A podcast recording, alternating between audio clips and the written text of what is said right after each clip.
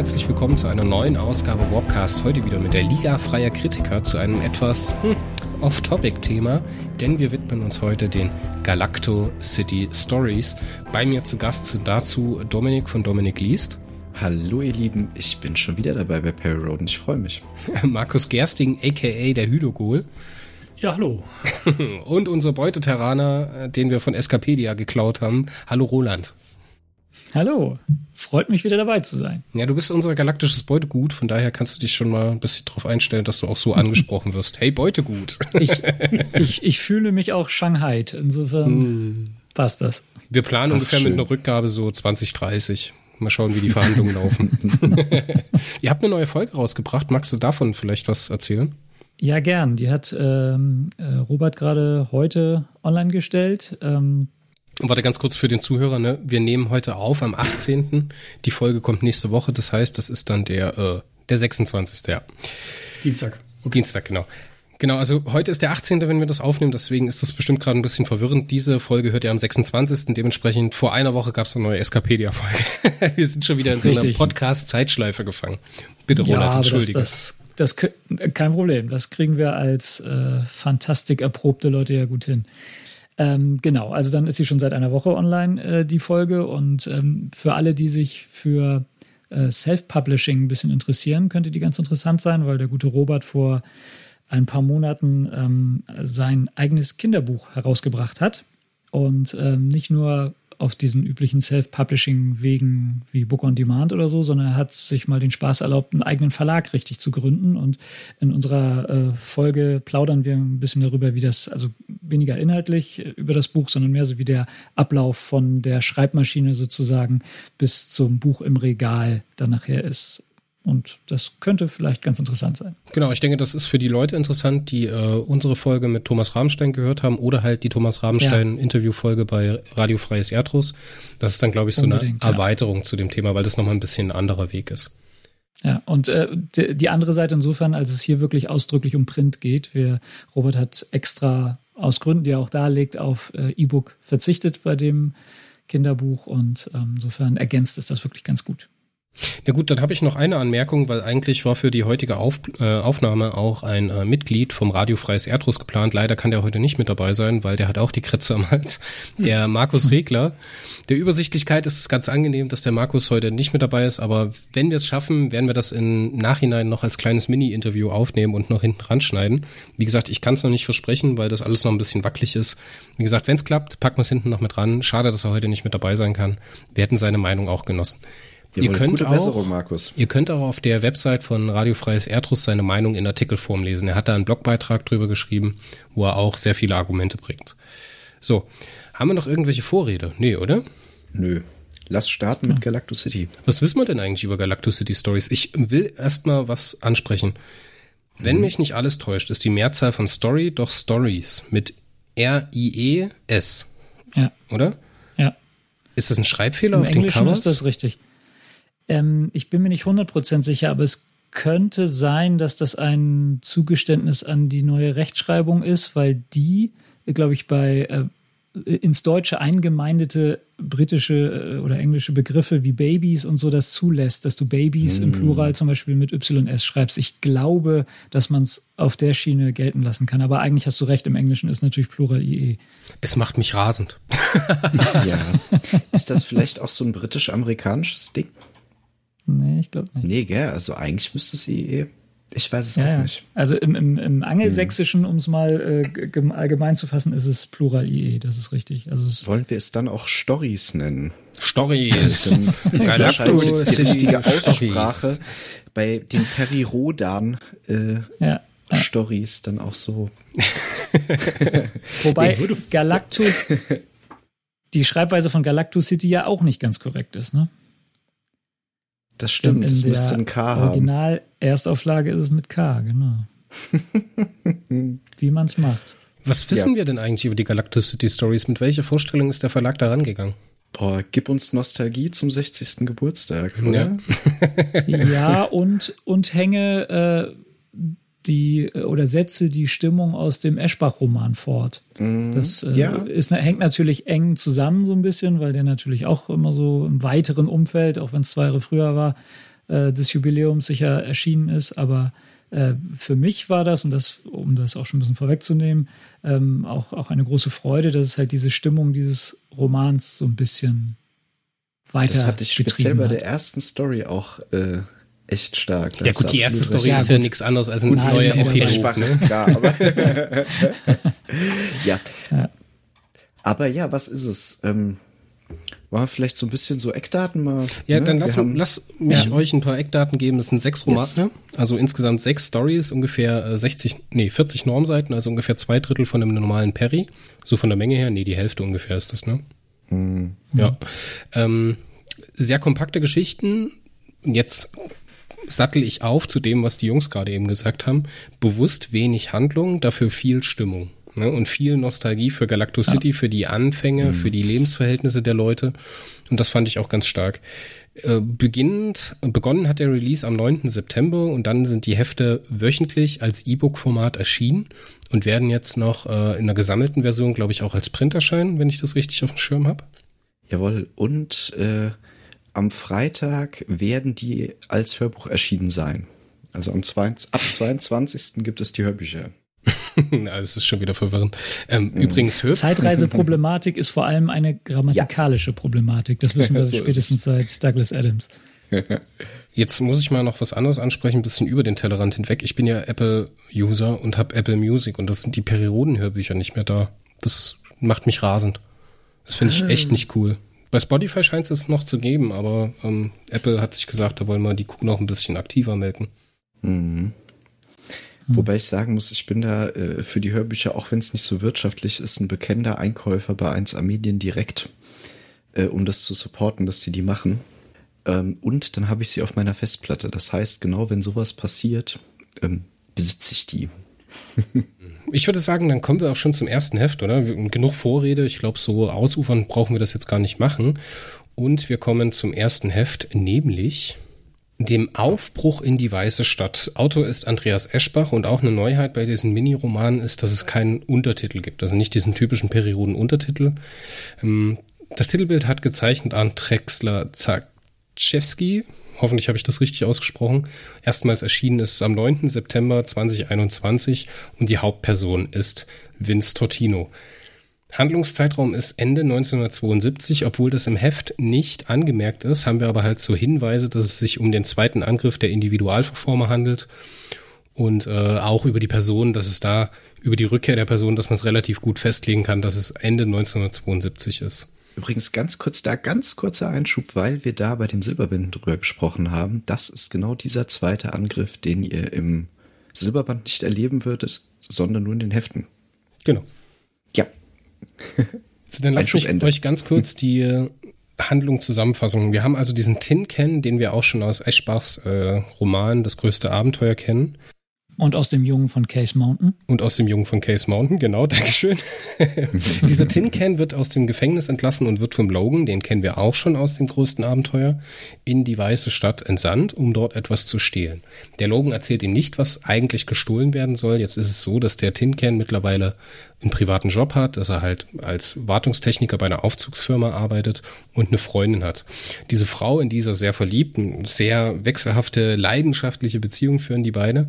Und er belügt sie jetzt, um in die weiße Stadt nach Galactus City aufzubrechen, um den großen Coup zu landen, um Geld zu verdienen, um sich dann ein unabhängiges Leben zu erleichtern.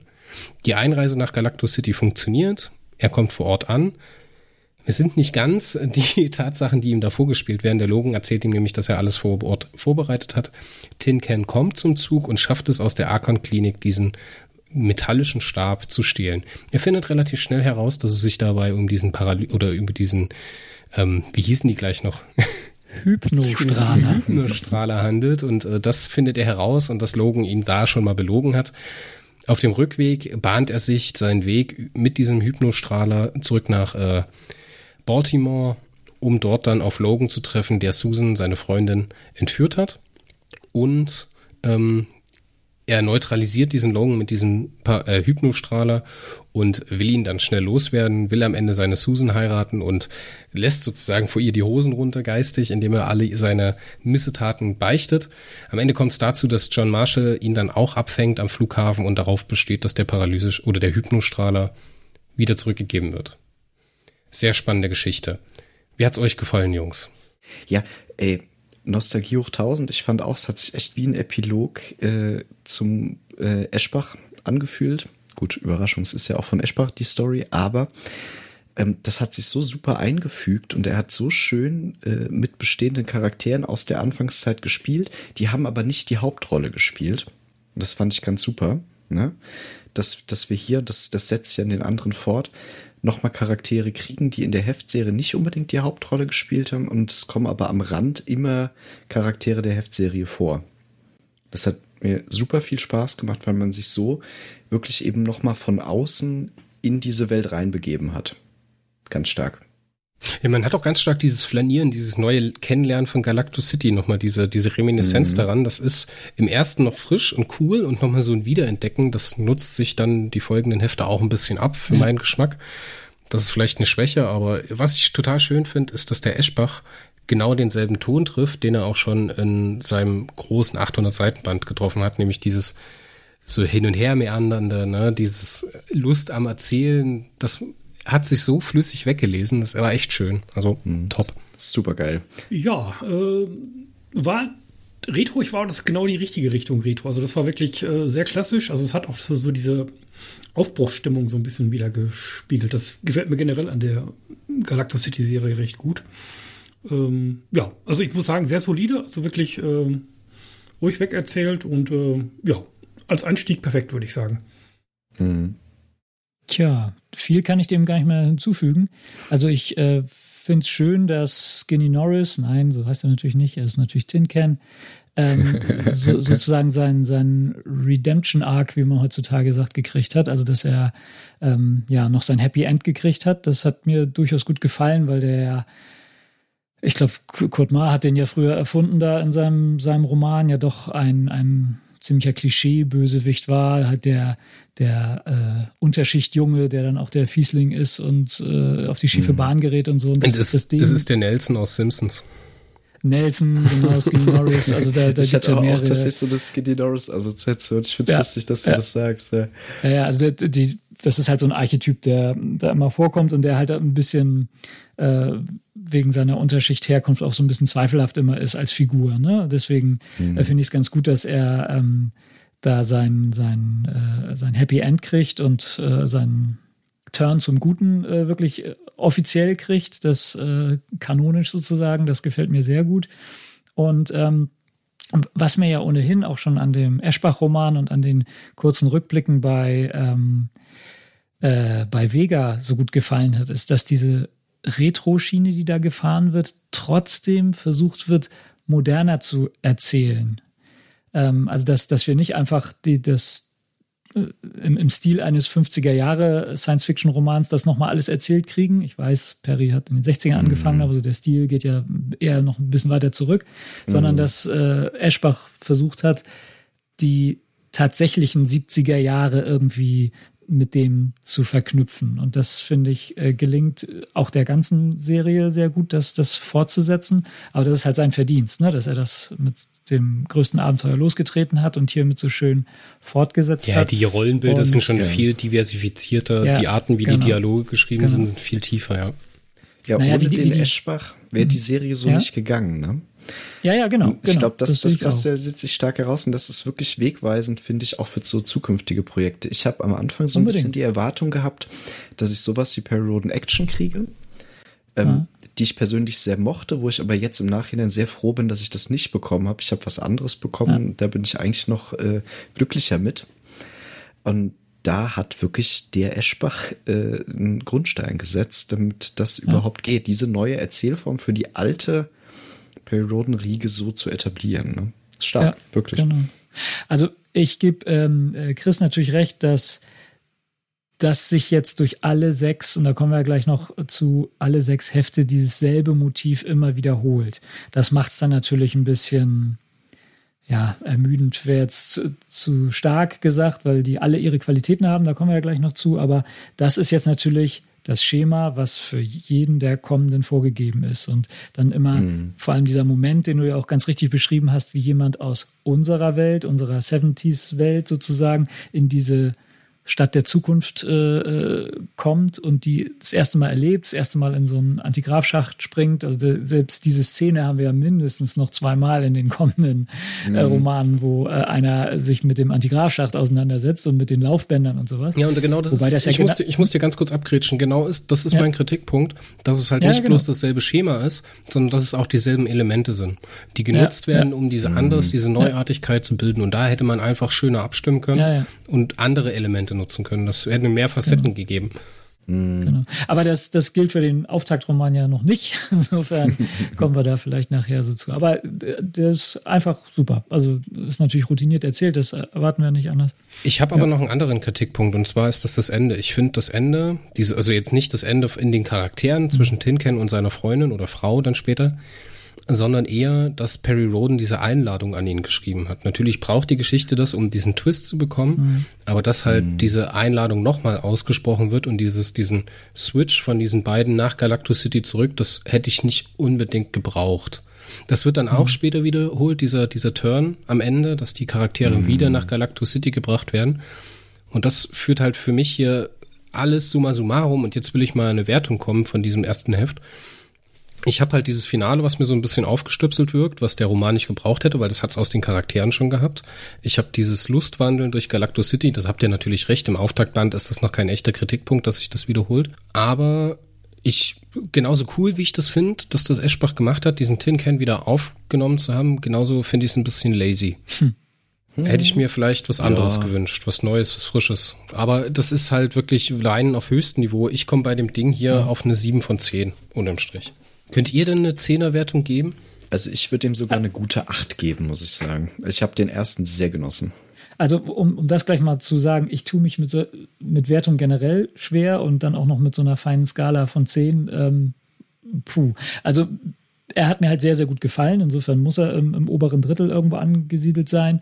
Und ähm, ja, weiß nicht, oberes Drittel bleibe ich mal so stehen, auch, auch ziemlich weit da oben, weil er ähm, ja auch eine Erwartung erfüllt hat, die ich erfüllt haben wollte. Ne? Also ich, ich wollte dieses, dieses Gefühl der, seines äh, großen Romans fortgesetzt haben. Da haben mir die Rückblende von, von, von Gillian Weatherby in den äh, Vega, in der Vega-Miniserie nicht gereicht. Da wollte ich noch mehr haben und jetzt habe ich es bekommen. Insofern äh, muss ich diesem Roman dankbar sein. Ich finde den toll. Also viel mehr kann ich da gar nicht zu sagen. Ja komm, lass dich festnageln, sonst schaffen wir es nicht, dann ein Endranking zu haben für die ganzen Romane. Wenn, okay, du bist ein, äh, hat, es, ja? hat es deinen persönlichen Nagel auf den Kopf getroffen? Ja, schon. Also es ist jetzt natürlich kein perfekter Roman, das, deswegen die 10 lassen wir mal aus, aber ähm, ja, eine gute 8 muss er schon kriegen. Eine gute 8 kriegt er von dir, okay. Und dann haben wir den letzten im Bunde, den ich festnagel auf eine 10er Wertung. Hallo Markus. ja, 10er wird es nicht ganz, aber also ich muss sagen, äh, vom Niveau her ist das äh, weit, weit, weit über dem normalen Heftroman-Niveau, ja, was wir klar. sonst in der Lehre kriegen. Also da kann ich jetzt, äh, ich habe mich jetzt mal auf eine 9,5 festgelegt. 9,5, ähm, mein wow. lieber Gesangsverein. Das wird äh, quasi Nachstell, Kommastellen Wert von mir. ähm, also ja, ich würde sagen, als Baseline hm? setze ich eine 9,5. Ja. Mein Problem wird halt auch sein, dass ich da jetzt keinen jetzt geringer oder höher äh, bewerten werden will, aber da kommen wir gleich zu. Ich greife wieder vor. Ja, aber sonst macht es ja überhaupt gar keinen Spaß. Man muss sich auch mal so ein bisschen greifbar machen. und ich meine, guck mal, ja, was, guck mal, was wir hier für eine Skala haben. Wir fangen in der niedrigsten Wertung mit einer 7 an und der höchsten Wertung von einer 9,5 und das ist ja auch immer ja, eine sehr subjektive Sache, ne? Ja, klar. Wobei, also, wobei wir ja immer sagen, fünf von zehn ist, dass das Heft genau das machen, macht, was es soll, ohne besonders schlecht zu sein, mhm. ohne besonders gut zu sein. So. Mhm. Naja, also für mich gefällt mir halt ein Heft richtig gut, so, dann ist es mir eigentlich egal, ob das dann eine 7 oder eine 10 ist, sozusagen. Ne? Das, ist, das gefällt mir halt, deswegen habe ich ja so mit oberem Drittel versucht. Oder ist es halt wirklich total mau, dann ist es aber auch egal, ob es jetzt eine 0 oder eine 3 wird oder so. Oder ist so okay. Aber na gut, machen wir weiter. Jawohl. Chris, die Friedensforscherin. Genau, das zweite Heft, die Friedensforscherin von Tanja Kinke. Titelbezeichner ist wieder Arndt Drexler zerkräft, zer, Entschuldigt bitte, dass ich den Namen nicht richtig aussprechen möchte. Ich möchte das jetzt nicht nochmal sagen. Ist auf jeden Fall wieder der Arndt. das werde ich jetzt auch in Zukunft auslassen. Erstmals erschienen ist das Heft am 16. September 2021. Unsere Hauptpersonen sind Betty Two-Free, Olga Ilmenova und wir haben unter anderem noch mit dabei Rastschubai, äh, Ishimatsu, nee, Ichimatsu war es nicht, es war die kam im dritten erst. Es war Anne Sloan, genau. Anne Sloan war noch mit dabei und die Manolis waren noch mit dabei. Und jetzt ist es wieder so, dass wir keinen Handlungszeitraum im Heft eigentlich genannt bekommen. Aber wir wissen, dass Heft, äh, zum Heftzeitpunkt Betty acht Jahre ist. Und wenn Betty 1966 geboren ist, müssen wir uns hier 1974 befinden. Also praktisch zwei Jahre nach dem ersten Heft. Grob. Wir spielen wieder in äh, Galactus City beziehungsweise seinem Umland, der Wüste Gobi. Und dann kommen wir zur Handlung. Wollt ihr noch was zum Titelbild sagen?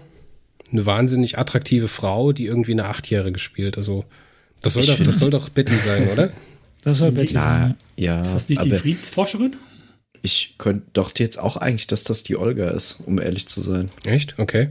Ja. Dafür ist mir zu viel Kindchenschema drin. Also ich hätte hm. schon gedacht, dass es. Hm. Aber. Es ist ein Wesen, ja. eine Frau. Ich ja. glaube, wir sind sicher, dass es eine Frau ist, eine junge Frau. Und ich glaube nicht, dass das jemand ist, der äh, die äh, ja, die Aktionen von Stalin im Russland ja, des genau. Zweiten Weltkriegs durchgemacht hat. Das kaufe ich diesem genau. Bild nicht ab. Deswegen würde ich eher sagen, es ist Betty. Aber lasst mich aber mal sind doch eigentlich kommen. immer auf den Titelbildern die Titelhelden auch abgebildet, oder? Ja, aber wer ist denn der Titelheld in dem Band? Hm. Na, immer der Reisende.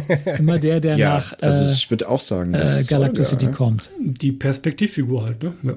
Dann ja. wird das sechste Heft sehr spannend, ja. weil da bin ich mir auch nicht sicher, wer auf dem Titelbild ist. Ja, da war ich mir auch nicht sicher, das stimmt. Das Kommt, lass mich, die, lass mich die Handlung zusammenfassen. Olga Ilmenov erreicht Galacticity und beginnt Nachforschung zu dem abgewehrten IV-Invasion. Sie findet eine schwer verletzte IV in der Wüste und wird von ihr teilweise übernommen. Betty Twofree, Rast Chubai und Anne Sloan finden die Russin in der Wüste auf einem Campingausflug. Im Anschluss finden sie ebenfalls die verletzte IV. Diese stellt sich als Gelegeschwester des IVs heraus, der Pettys Vater sozusagen übernommen hat, was sie dann wiederum dazu gezwungen hat, ihn zu erschießen. Wow. Die beiden bleiben allein mit der IV und konfrontieren ihr Weltbild über einer Projektion der Motive der Individualverformer. Sie entschließen sich dazu, die Außerirdische selbst entscheiden zu lassen, was mit ihr passiert, und damit nicht ihre Macht zu verfallen, über das Wohl und Wehe der Fremden zu entscheiden.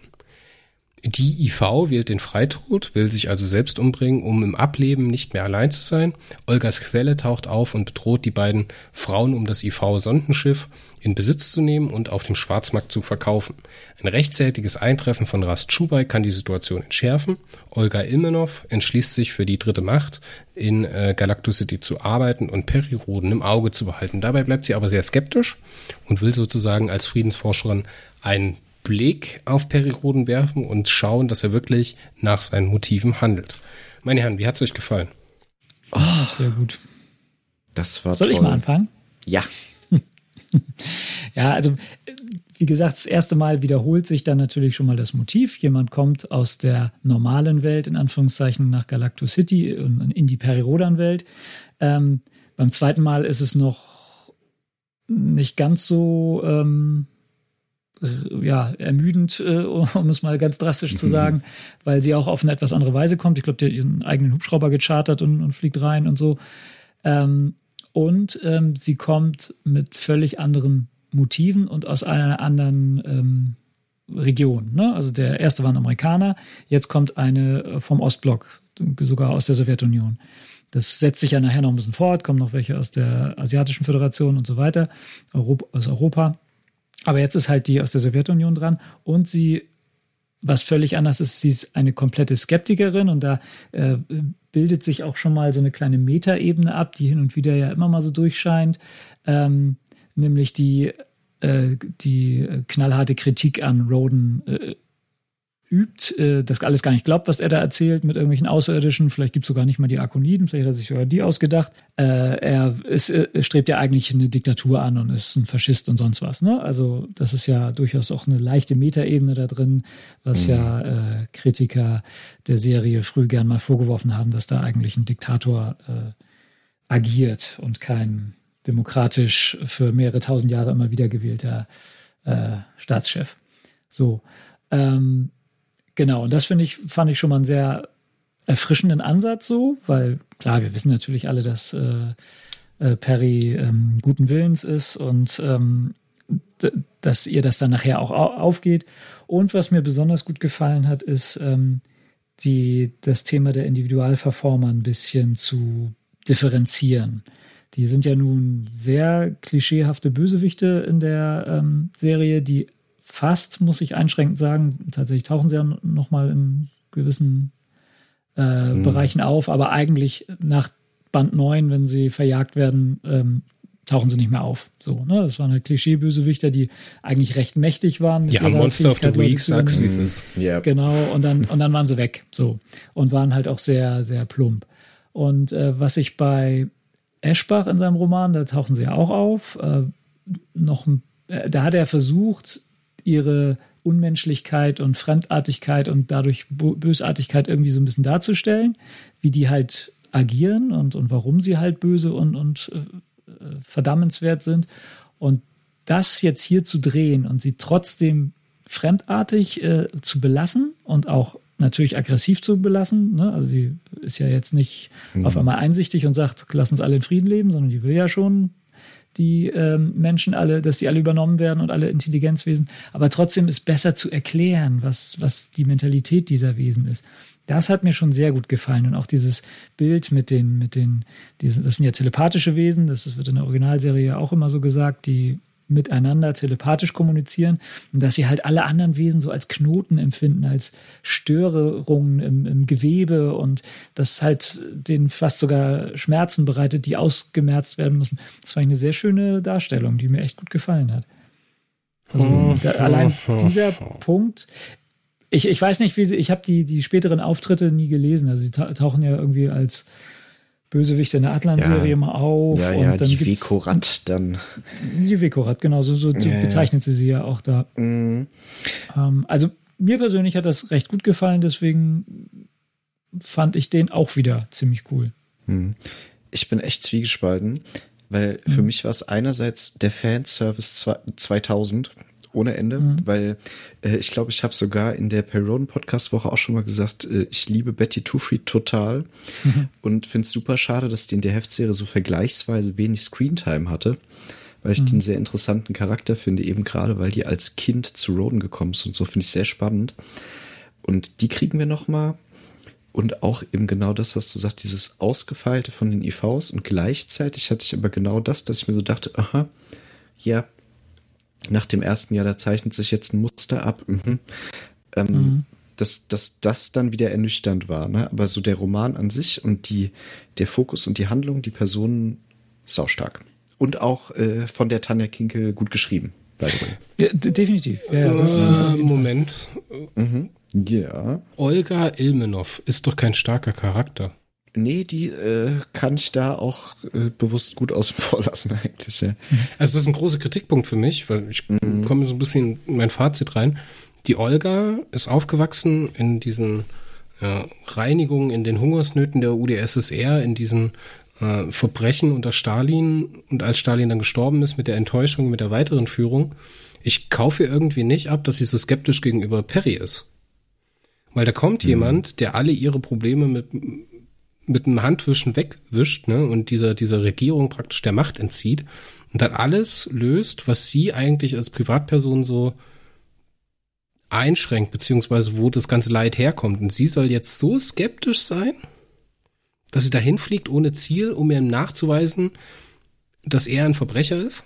Ja, dieses gebranntes Kind, Regierungen sind alles Verbrecher. Ne? Ja, aber jetzt versetz dich doch mal in Olga Ilmenov rein, hm. die diese ganzen nee, Reinigungen, äh, oder mhm. diese ganzen Morde da durchlebt hat, überlebt hat, die fliegt jetzt, die opfert ihre Existenz, ne, die sie praktisch äh, aus diesem Training von diesen Olympiakadern heraus mit diesem Selbstmord seiner ihrer Schützlinge, sie opfert ihre ganze Existenz, um vielleicht nach Galacto City zu kommen, um vielleicht ein Interview zu bekommen, um vielleicht herauszufinden, dass Peri Roden ein Faschist ist. Ja, aber da, da war ja nichts mehr zu opfern. Also ich glaube, die, die war schon am also sie Ende hat ihres sie, Weges. Sie hat genug Geld, um sich einen Helikopter zu chartern. Also ja, mh. ja gut, aber das, das wird so das letzte Aufbäumen gewesen. Also äh, das nehme ich der schon, also mal abgesehen davon, dass es natürlich eine Pulp-Figur ist, die äh, da eine Funktion hat. Sie ist äh, viel mehr noch als, als äh, Tin Can. Das war eine eher so ein Plot-Device, ne? Das, das, das gestehe ich zu, aber mhm. das man das sagen kann, dass sie, sie war ja von Stalin dann auch erstmal enttäuscht, weil er ja sicher auch erstmal der äh, strahlende ähm, äh, na, sie, sie ist halt von diesem Motiv, dass einer kommt und alles löst, halt immer wieder enttäuscht worden und sagt jetzt, jetzt kommt wieder einer, der meint, er alleine löst jetzt alles und den will sie jetzt endlich mal auf den Zahn fühlen und äh, ihm die Maske vom Gesicht reißen.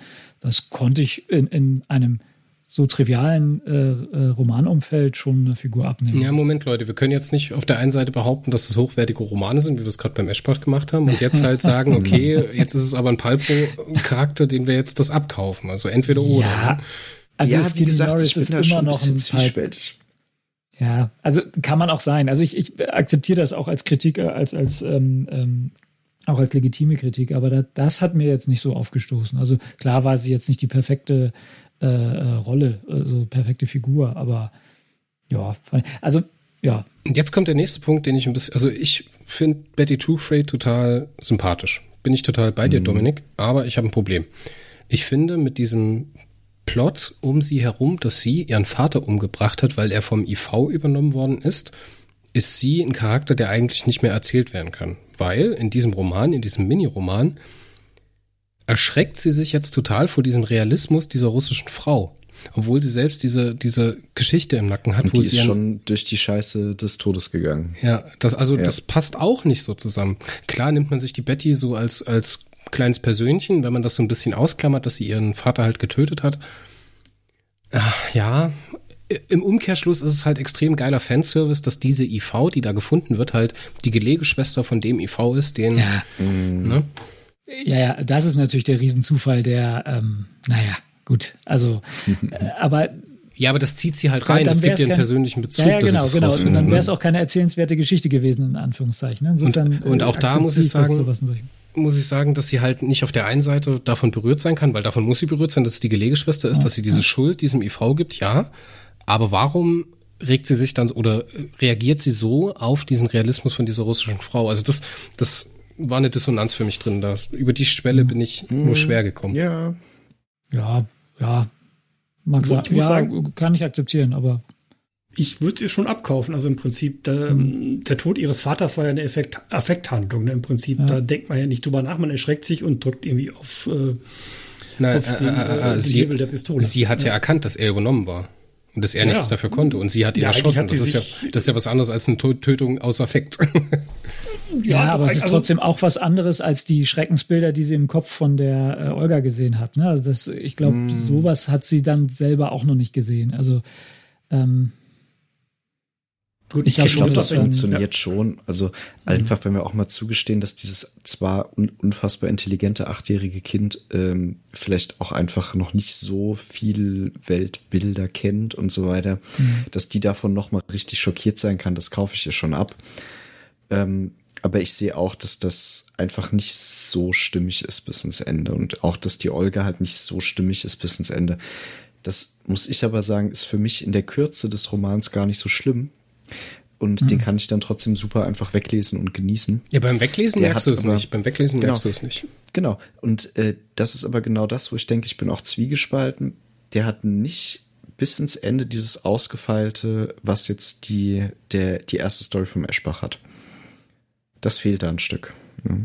Also, ja, genau. Aber eine Sache ähm, noch, weil ähm, uns das immer, glaube ich, jetzt wieder begegnen wird. Ich, es gibt nämlich noch ein paar mehr äh, Elemente, finde ich, die sich anfangen zu wiederholen. Und das andere ist immer dieser Fanservice, der jetzt hier natürlich der Individualverformer ist, der mal wieder gezeigt wird und ein bisschen Tiefe kriegt. Das war im ersten Band natürlich der Psychostrahler oder Hypnostrahler, wie wir ihn eben genannt haben, der ja auch so ein ähm, traditionelles Element ist, was ja auch dann irgendwann mal aus der Serie verschwunden ist, weil es äh, ähm, zu mächtig war und ähm, ja auch zu unmoralisch und da, das alles genau so. Da war ist auch wieder so eine Metaebene verhandelt und behandelt zu sehen in dem ersten Roman. Ist halt auch so ein Fanservice-Element, was ich ganz nett fand. Und das werden wir jetzt, glaube ich, ähm, in jedem Heft so ein bisschen. Ja, aber ich glaube, also das ist was, das kann ich der Serie, also diese Miniserien oder Miniserien nenne ich es jetzt einfach mal, diese Kurzromanserie, nicht vorwerfen, dass es halt diesen Fanservice will, Nee, weil das, auch kein Vorwurf. weil das ist genau die. Existenzgrundlage von dem Ding hier, ne? Ja, ja. Richtig. Genau. Ja, ja. Nee, Und das, ist auch kein Vorwurf. echt das ist gut. nur, ähm, Mhm. äh, das ist halt so die, die, ähm, und da sind wir natürlich auch bei dem, äh, wie Klaus früher mal gesagt hat, es ist halt auch keine Kunst, sondern eher Handwerkskunst. Ne? Also du, das ist ein Schema, das da ähm, wie in jedem Romanheft äh, handwerklich hochwertig, äh, so hochwertig wie möglich äh, gebaut wird und ähm, das sehen wir hier halt auch. Insofern ist es natürlich ein sich wiederholendes ähm, Muster, aber das ist ja auch gut so. Also das fällt dir wahrscheinlich auch nicht auf, wenn du die wirklich strengen wochenweise liest. liest. Eben. Markus, hast du noch ja, was? Stimmt. Wir haben dich schon wieder an die Wand gequatscht. Ich würde mal den Mittelaltleser raushängen lassen. also ich muss sagen, oh, mir hat der, der Roman noch einen Tacken besser gefallen als der von Andreas Eschbach. Also was ich wirklich toll fand, war halt so dieses Hineinversetzen in das Alien. In, das fand ich wirklich sehr, sehr gelungen. Und, okay, äh, Okay, du hast eine 9,5 beim ersten Roman gegeben und willst mir jetzt erzählen, der hat dir noch besser gefallen. Elf. Elf. Nein. Elf. Entschuldige, ich habe dich unterbrochen. Ja. Ich gebe eine 9,7. Oh. das ist ja wie die Warp-Skala, ne? Die so hinter 9. Ja, so ein bisschen, yes. ja. Also ich muss sagen, vom Niveau her ist es einfach äh, deutlich über dem Niveau, was ich halt so jede Woche halt als Heftroman lese. Das muss man, glaube ich, äh, also es ist natürlich das, ein, ein kurz, ja. kurzes, knackiges Format, das finde ich sehr gut. Also wirklich so Richtung schon Kurzgeschichte. Also vom Umfang her ist es, glaube ich, ähm, ein Drittel. Wenn man so guckt, ich meine, so normseitenmäßig hat ein Heftroman so 110, 120, was ich so beim Robert Corvus rausgehören konnte. Und äh, ich muss sagen, also ich, ich, ich glaube den Charakter der, der Olga. Im Prinzip, sie ist natürlich äh, aus einer Gesellschaft, die halt äh, den Personenkult dann wirklich äh, bis ins Extrem getrieben hat und dass die dann quasi nach diesem Zusammenbruch dieses Systems oder ähm, dieses Kultes dann einfach extrem kritisch gegen jeden anderen ist, der auch so eine Art Kult aufbaut. Weil wenn man ehrlich ist, äh, Perigodan, mhm. da wird schon so ein gewisser Personenkult drum getrieben. Das äh, ist, glaube ich, nicht übersehbar. Also das ähm, würde ich schon so sehen, dass das wirklich psychologisch glaubbar ist, dass sie wirklich da jetzt wirklich auf Kontra geht und versucht rauszufinden, wie es wirklich ist und ähm, mhm. da eine offene Gesellschaft aufbauen möchte. Also ich, mir hat der Roman wirklich sehr gut gefallen. Also ähm, also ich habe bei dir notiert eine 9,7. Ich lege dafür aber eine 6 von 10 rein, weil mir der Roman eben nicht so gut gefallen hat wie der erste. Deswegen muss ich einen Punkt runtergehen und ich mache mir jetzt hier nicht dieses Shishi mit 9,7 oder 6,7. Ich mache Nägel mit Köpfen, ich sag 6 von 10. Dominik. Mhm. Ja, ich bin bei einer 7 gelandet. Ähm, auch ja in der ähnlichen Richtung. Wie gesagt, einerseits kriege ich meinen ganz persönlichen Fanservice 2000, andererseits muss ich schon im Vergleich zum Eschbach ein bisschen Abstriche machen. Und wie gesagt, auch so diese beginnende Redundanz. Ähm, da ist vielleicht auch dann das Exposé ein bisschen schuld. Das hätte man vielleicht ein bisschen besser abstimmen dürfen. Aber trotzdem muss man, glaube ich, auch sagen, 7 von 10 bedeutet trotzdem, hat mir gut gefallen. Toller Roman. Jawohl. Ja, also wenn ich dann dran bin, äh, ich mhm. muss auch ein abziehen, weil der Eschbach halt schon der bessere war. Der ist halt souveräner oder, oder routinierter erzählt, so muss man es, glaube ich, sagen. Deswegen muss ich auch bei einer guten 7 dann landen. Ähm, aber zum Glück äh, hat Markus ja gleicht das dann ja wieder aus. Insofern kann ich im Mittel dann wieder zufrieden sein. Ich habe das jetzt übrigens mal nachgeschaut. Ähm, bei einem, bei meinem Lieblings äh, E-Book-Dealer im Internet werden die Periroden-Hefte mit 60 bis 64 gelistet und die Galacto City um die 40 Seitenzahl, also ungefähr zwei Drittel mhm. eines Standardhefts. Mhm. Ja, das kommt so von der Lesezeit, kommt das auch hin, ja. Also so hat es sich für mich auch angefühlt. Vielleicht ein bisschen weniger als zwei Drittel, muss ich sagen. Aber das liegt halt meistens auch daran, dass dann die Handlung ein bisschen komplexer ist und du da ein bisschen mehr Zeit brauchst, um da durchzusteigen, zumindest ich. Ja, schön ist, die Geschichten sind jetzt wirklich sehr linear durcherzählt. Ne? Du hast ähm, was wirklich, du kommst in den Flow rein, du, du kommst in die Geschichte mhm. rein, du mhm. bist bei dem Charakter dabei, du hast keine krassen Wechsel auf irgendwelche anderen Schauplätze, sondern ähm, du bleibst wirklich bei der Person und erlebst die Geschichte mit der Person. Das macht sich immer extrem gut bei der Immersion. Man, man wirklich, man geht mit. Genau, man bleibt halt einfach flott dabei und man kommt nicht raus. Das hat man ja hier und da bei einem Perry-Heft, dass halt zwei Handlungsebenen sind und dann verläuft sich die eine so ein bisschen und dann springt man raus, legt das Heft kurz zur Seite und zack, muss man sich erst wieder reinfummeln. Ja. Mhm. Aber lasst mich mal weitermachen. Wir kommen Toll. zu Folge 3 der Galactus City Stories, wie wir gesagt haben, Endstation Venus. Autor ist heute Susan Schwarz, Titelbildzeichner wieder Arndt. Hallo Arndt, Grüße an der Stelle. Entschuldige bitte wegen deinem Namen, ich will es nicht falsch aussprechen. Erstmals erschienen ist das Heft am 23. September 2021 und wir treffen die Studentin Luan Lefebvre und Ishimatsu. Handlungszeitraum erstreckt sich ungefähr über zwei Jahre, obwohl das, glaube ich, ja, ein bisschen weniger, eher anderthalb. Man sagt ja, diese Vorbereitungszeit mhm. sechs Monate, die Durchführung und dann dieser Jahresausblick ähm, von 1973 bis 74. Das Titelbild. Also wenn ich die Augen zumache und mir eine junge französische Studentin vorstelle, dann sehe ich genau das. Also oui, das ist wirklich gut gewählt, oder? Also geht's nur mir so? Geht's euch auch so? Ja, top. Ist schon in Ordnung. Ja. Dann lasst mich mal zur Handlung kommen. Ähm, die französische Studentin Luan Lefebvre bewirbt sich um eine wissenschaftliche Anstellung in Galactus City und zur Teilnahme an einer Venus-Expedition. Sie muss, um die entsprechenden Empfehlungsschreiben zu bekommen, gegen die frauenfeindliche Haltung in den 60er und 70er Jahren in Frankreich ankämpfen. Diese erreicht sie und wird am Ende auch in Galactus City für die Venus-Expedition ausgebildet und angenommen. Nach vielem Hin und Her wird sie schließlich Teil der Expedition, verliebt sich in die Mutantin Ishimatsu und stirbt beim Versuch, diese zu retten. Sie forscht auf Bord der oder auf der Venus an diesen intelligenten Robben. ich glaube, so konnte man sich am besten an die erinnern. Ja. Und ja. im Tode, als sie Ishimatsu gerettet hat vor bösen Buben, die für eine andere Regierung äh, sabotieren und spionieren, stirbt die stirbt die junge Frau in den Arm der Telepathin und gesteht ihr ihre Liebe. Sehr schönes Ende.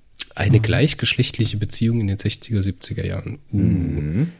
Sehr schön war der Einstieg, ich fange einfach mal an mit meinem Fazit zu dem Ding. Sehr schön war der Einstieg, weil es auch hier wieder das erste Mal ist. Das ist ja auch was, was sich wiederholt, was auch wieder nicht so fein abgestimmt ist.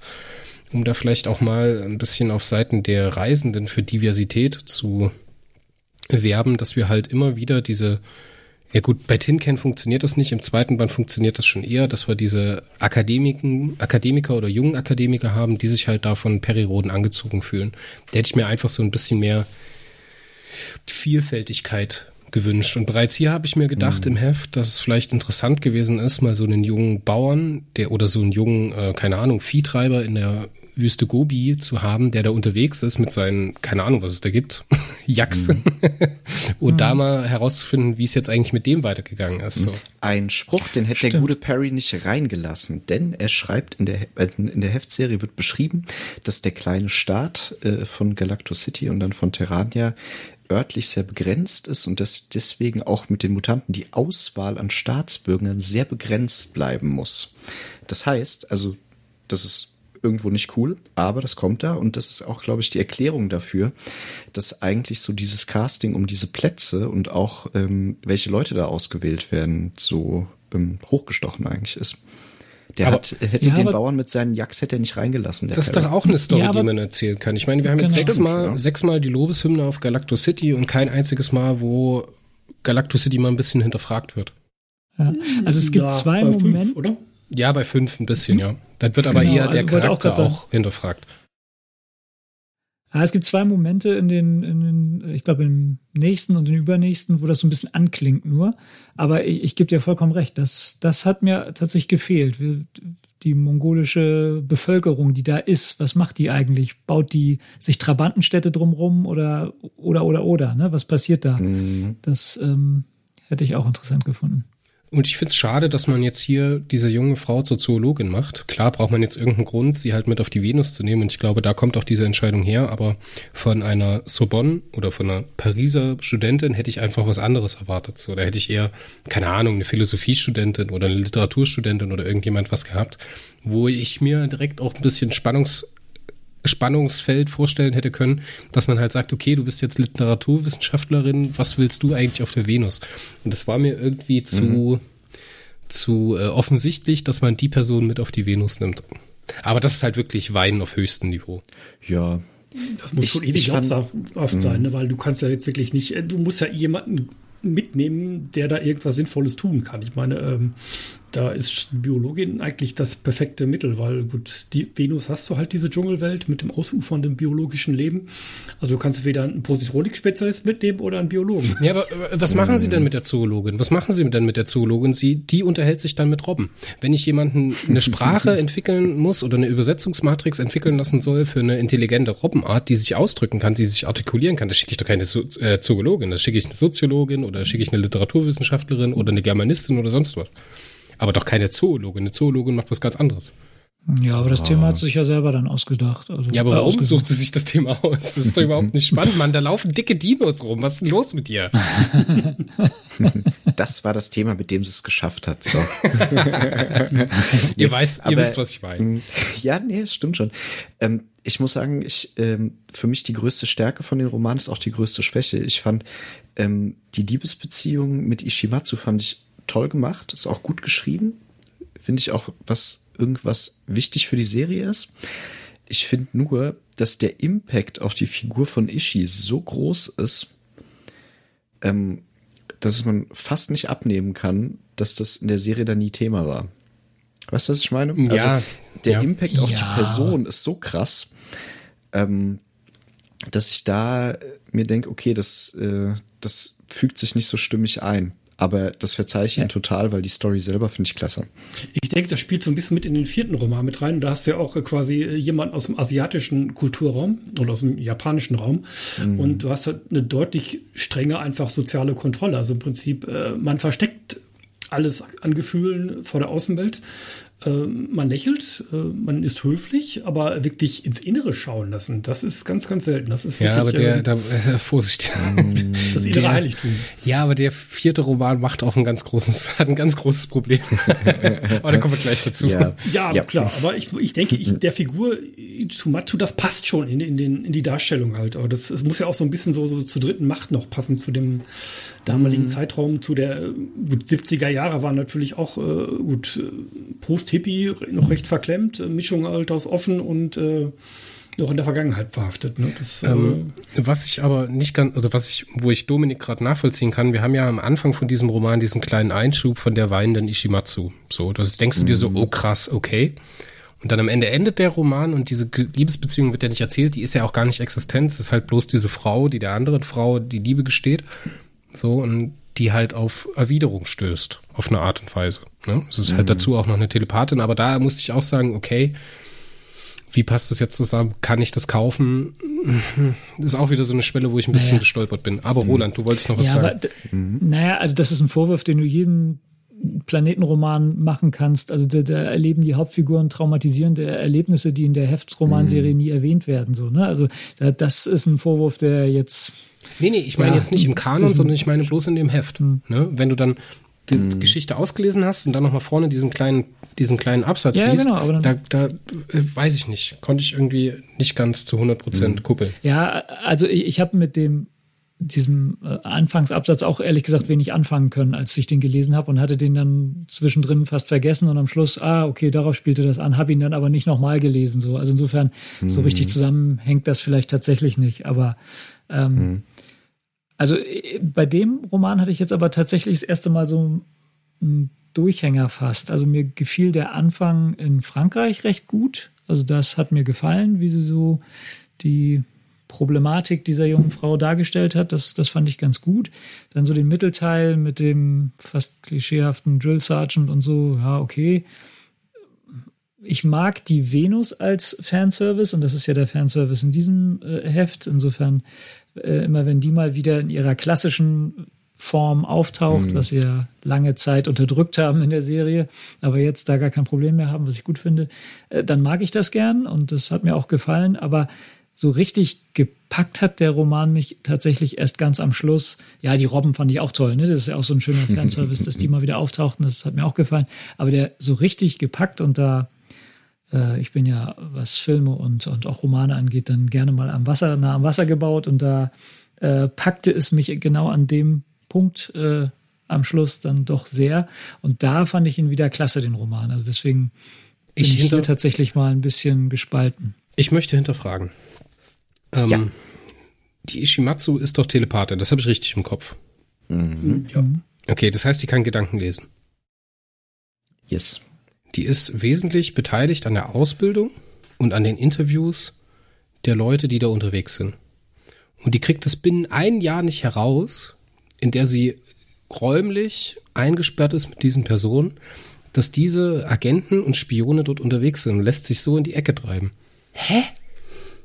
Also, ich, ich will an der Stelle, und das ist halt auch das, wo mm. mich der Roman nicht begeistert, weil ich halt weiß, dass Susan Schwarz viel coolere Romane schreiben kann.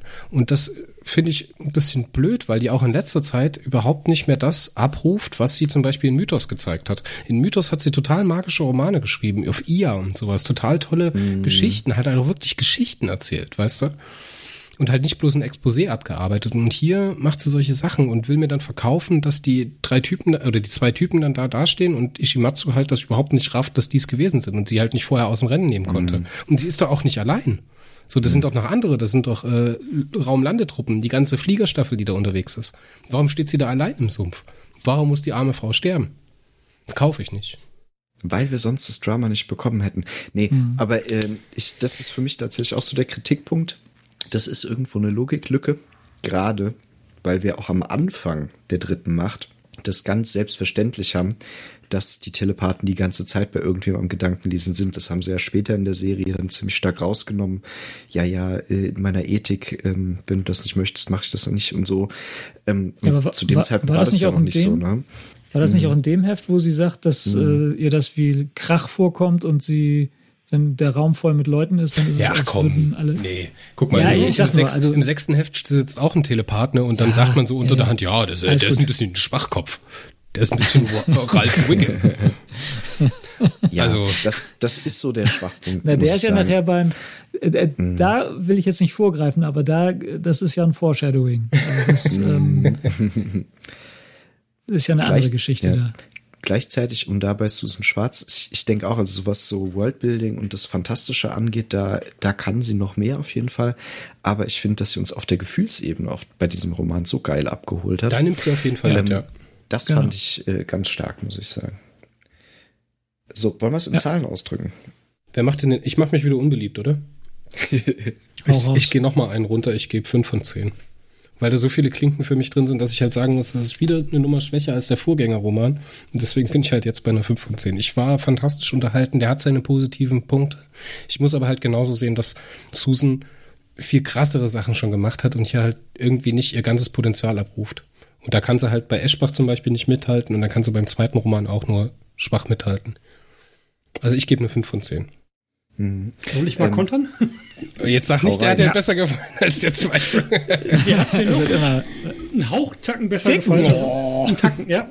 Also ich habe 9,8 gegeben. Ja, 9,8, ja. Wir nähern uns an, wir nähern uns der 10 an. Ja, ja wirklich, ich kann es begründen. Also ich denke, Aber nie ganz, wie die Warp-Skala.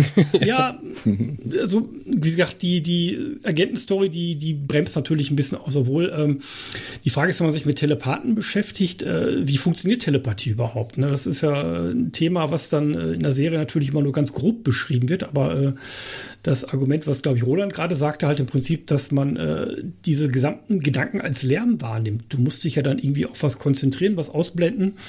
Und wenn du jetzt zum Beispiel irgendwo durch eine Fabrik läufst und dann dich mit wem unterhältst, na, das ist dann, du musst halt den ganzen Maschinenlärm ausblenden. Äh, und bald schon schreien. Also von daher denke ich, das habe ich eigentlich fast schon abgekauft. Nein, Moment. Doch. Ich sag's nochmal. Zwölf Monate auf der Venus eingesperrt. Unterkünfte. Wesentliche Fähigkeiten, sich mit jedem individuell zu unterhalten.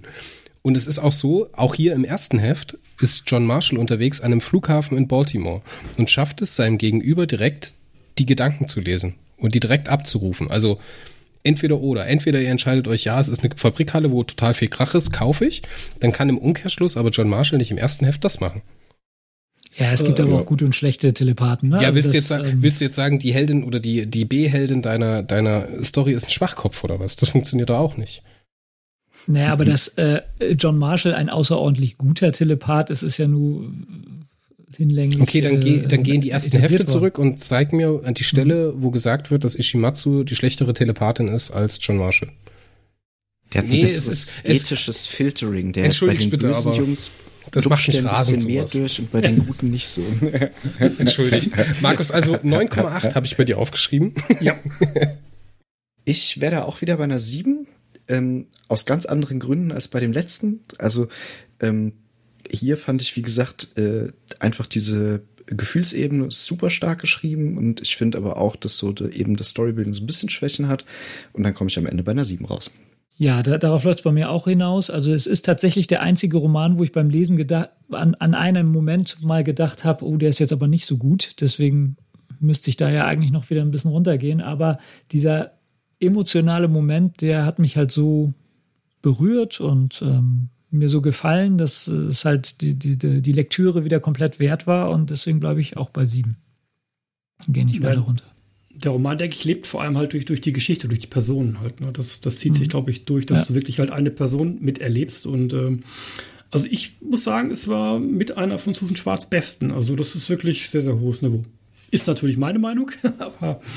also ich muss das auch immer relativieren. Ne? Ich muss sagen, es ist der Roman, der mir von Susan Schwarz eher mir persönlich eher weniger gefällt. Ne? Und auch unsere Punktwertung ist ja auch immer, wie man vielleicht auch bei Markus ein bisschen sieht, also 9,5, 9,7, 9,8. Dass das immer eine subjektive Wertung ist. Ja, ich, ich vergleiche es halt mit den, den, den Perrys, die ich halt jetzt mittlerweile halt auch dann mit dem Punktesystem bewerte. Und äh, das ist vom Niveau her, Galactus City ist einfach äh, meiner Meinung nach und nach meinem Bewertungsschema einfach äh, deutlich über dem, was äh, in der Serie sonst schon gut ist. Das, ich glaube, man muss dazu sagen, dass der Markus ein total elaboriertes Bewertungssystem hat. Ne? Also der vergibt die Punkte nicht so wie ich auf einer, auf einer homogenen Skala, sondern der vergibt Einzelwertungen in jetzt Stil, Wortwahl, Zusammensetzung der Geschichte, Homogenität und so weiter und so fort und kommt dann halt auf seine Zehn-Wertung.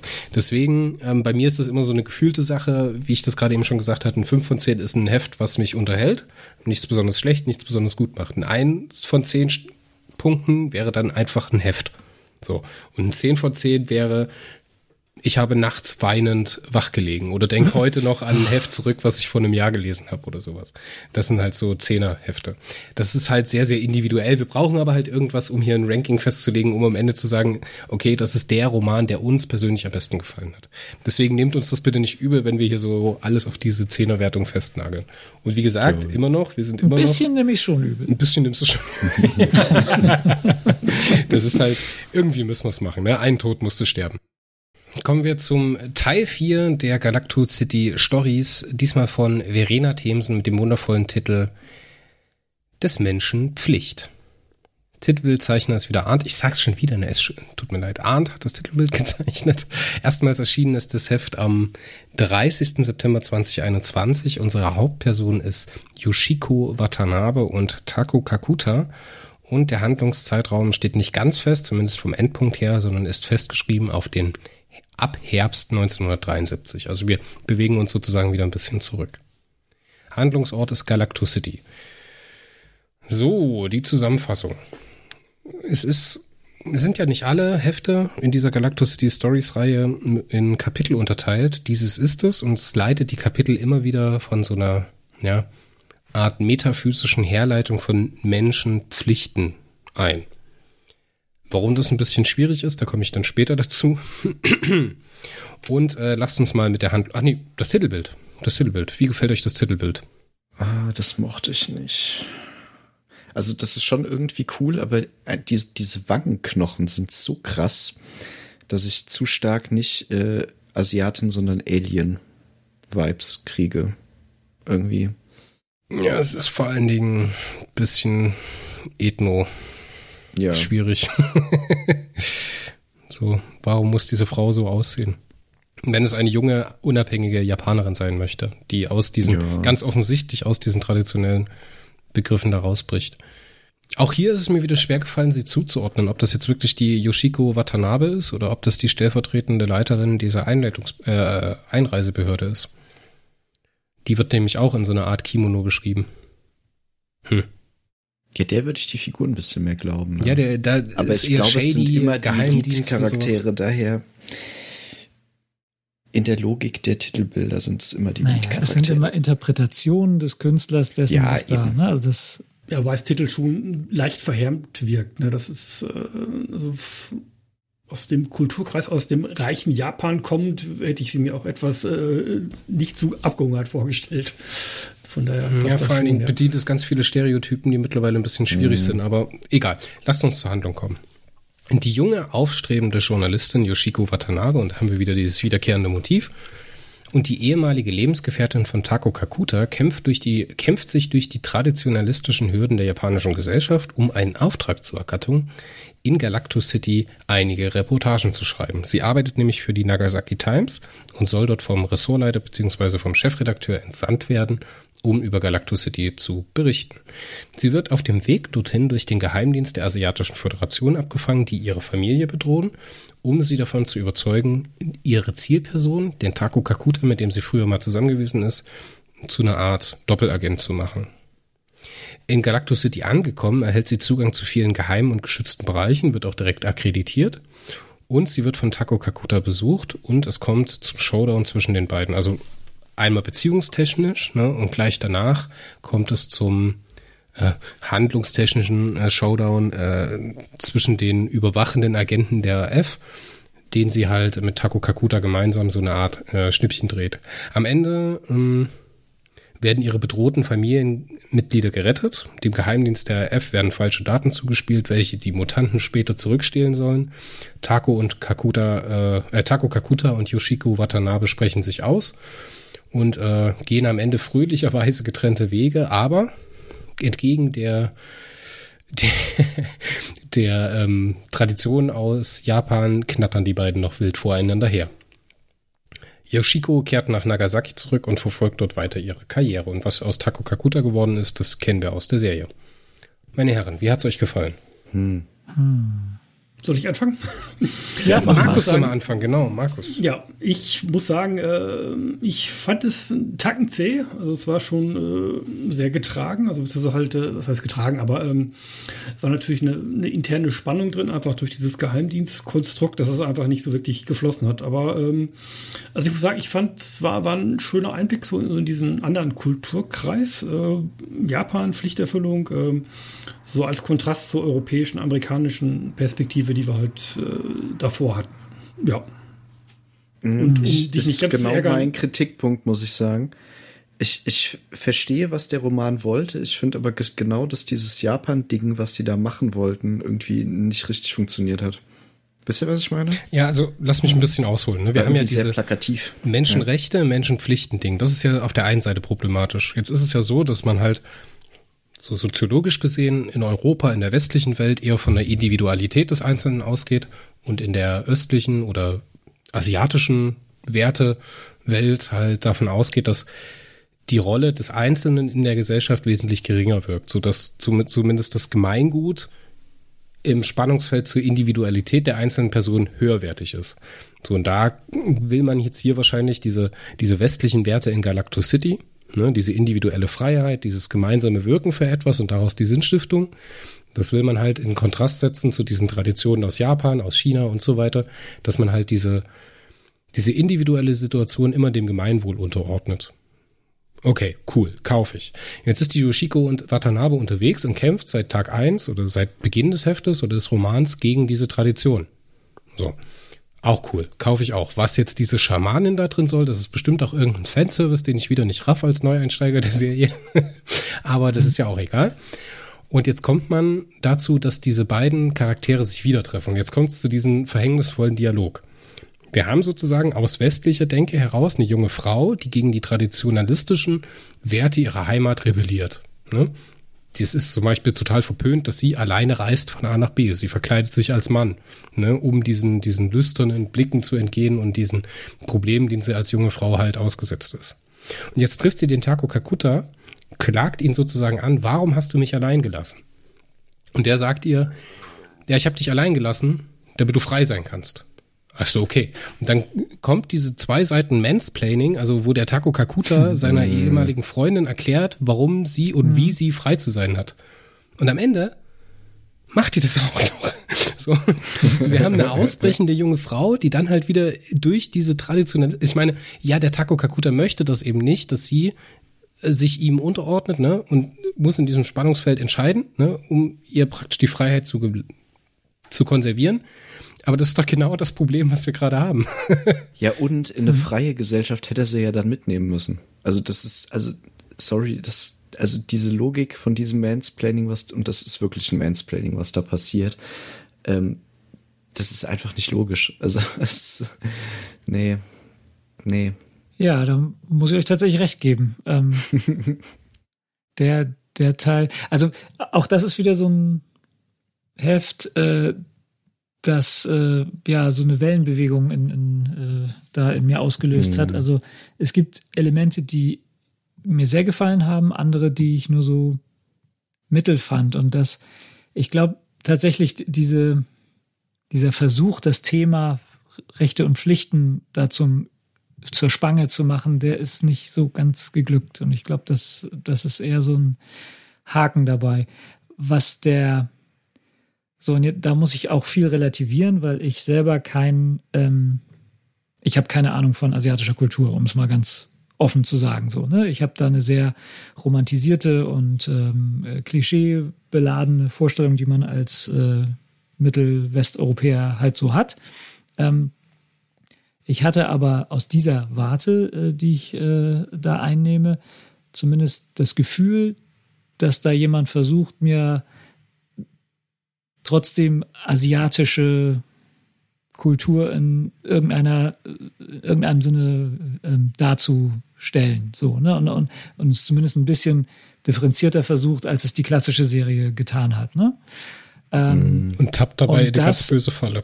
Ja, genau, das, das gerne. Das äh, unbenommen. Ne? Also wenn es äh, sich darauf beschränkt, äh, einfach äh, zu erklären, dass die Reihenfolge der Namen äh, da anders ist, dann also ein bisschen mehr ist es ja schon, aber vermutlich erschöpft es sich äh, da dann auch fast schon.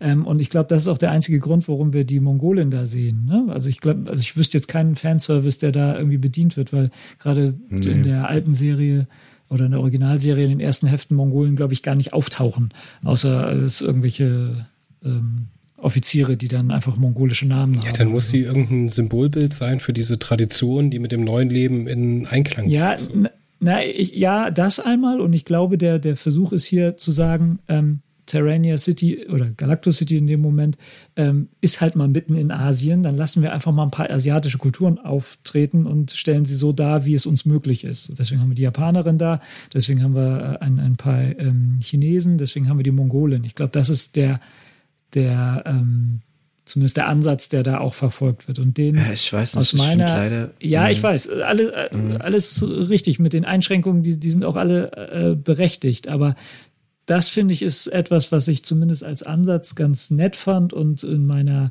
ähm, ignoranten Sicht, die ich selber da äh, äh auch habe, ähm, durchaus ganz nett fand. So, und das fand ich halt, äh, was ich dem, ne, also ich sagte ja schon, ne, wir haben jetzt zuerst den Amerikaner gehabt, der da hinkommt, dann die mhm.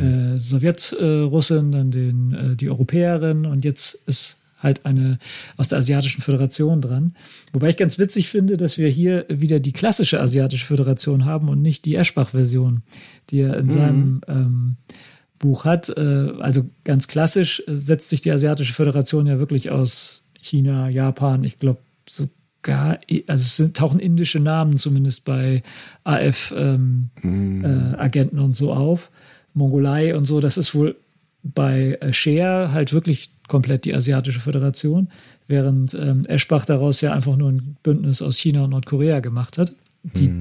die dann zwar alle anderen Länder eingeladen haben, die dann aber gesagt haben, ja, ja, alles klar.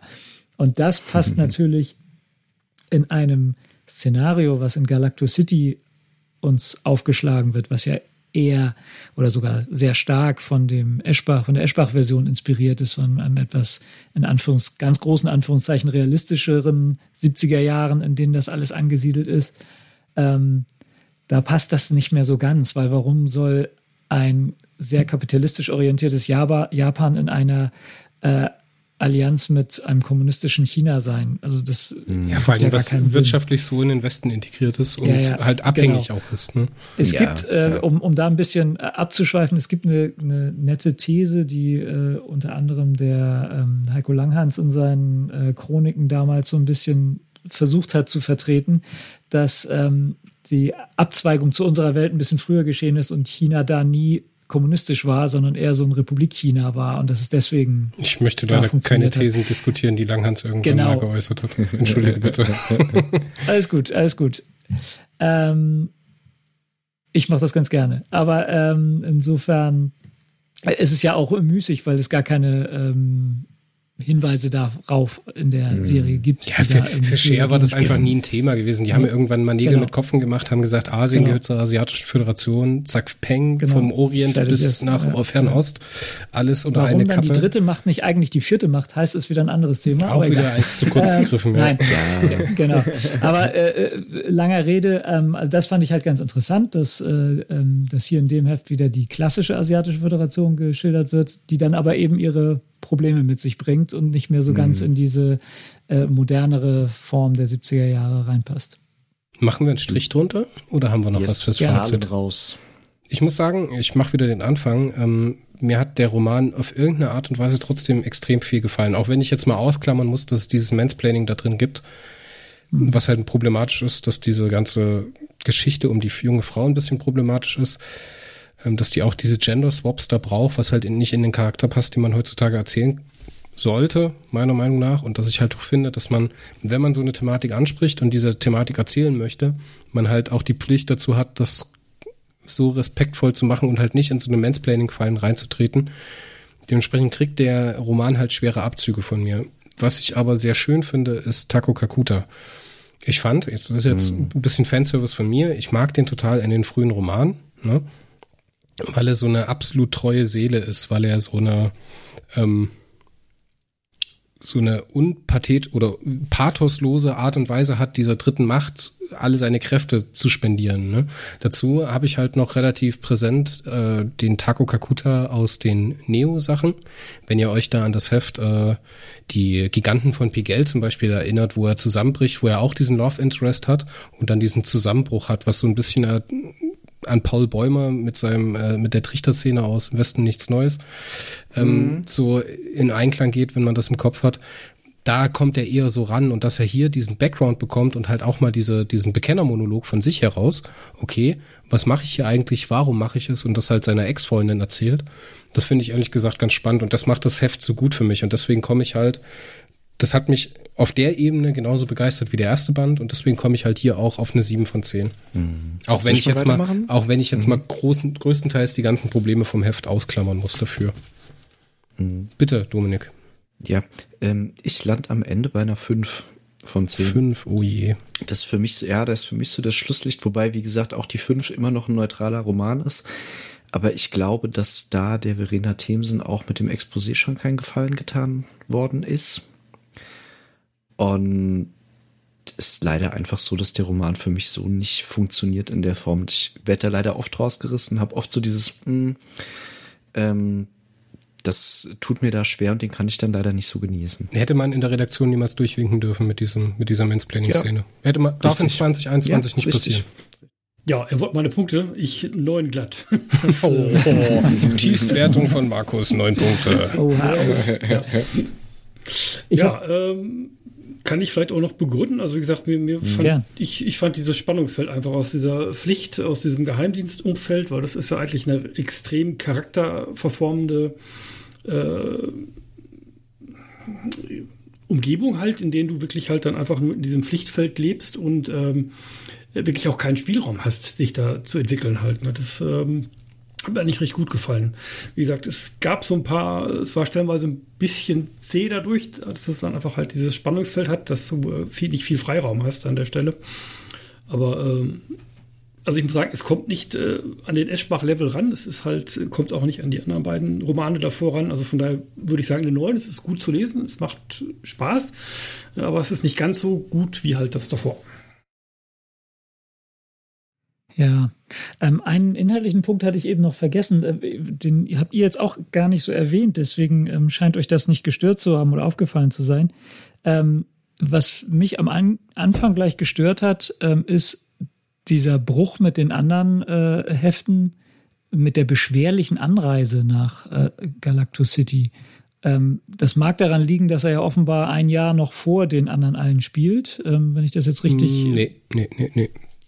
Aber das fand ich ein bisschen komisch, weil sie muss sich ja wirklich sehr mühselig da mit einem Jeep und, und, und sonst was dahin schleppen und sagt sogar an einer Stelle, dass es gar keine Flugverbindung dahin gibt und so. Und das passt ja nun mal so gar nicht zu den anderen Heften. Also den, ähm, diesen Kontinuitätsbruch mhm. fand ich mhm. schon ein bisschen bemerkenswert. Ja, Moment, wir haben die Friedensforscherin, da muss die Friedensforscherin mhm. Olga noch mit dem Hubschrauber, den sie selber chartert, nach Galacto City fliegen, der ist 1974.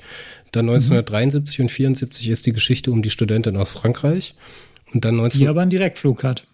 Die aber einen Direktflug hat, der aber von der dritten Macht organisiert ist. Vorsicht. Die ist also nicht aus eigenem Antrieb dorthin gegangen, sondern mhm. die wurde eingeladen. Ja, aber es ist eine Fluglinie. Es ist ein Linienflug. Also es ist jetzt nicht irgendwie.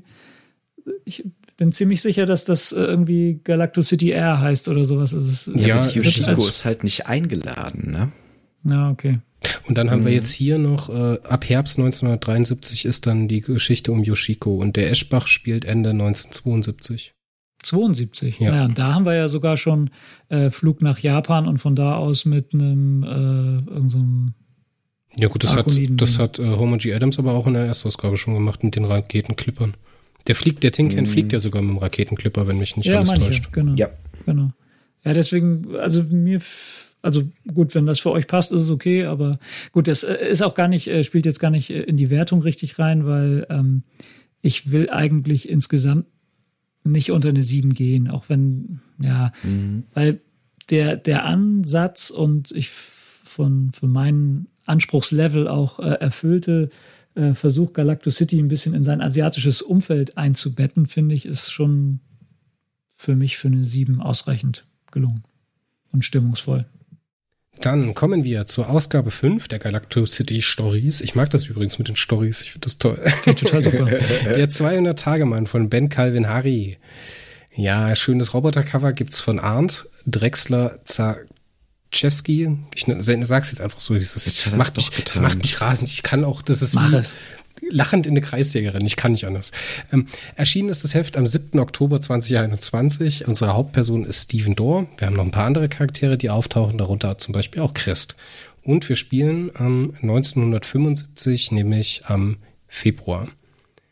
Ja, die, das Titelbild. Ja, Science-Fiction-Titelbild aus der Dose, oder? Ja.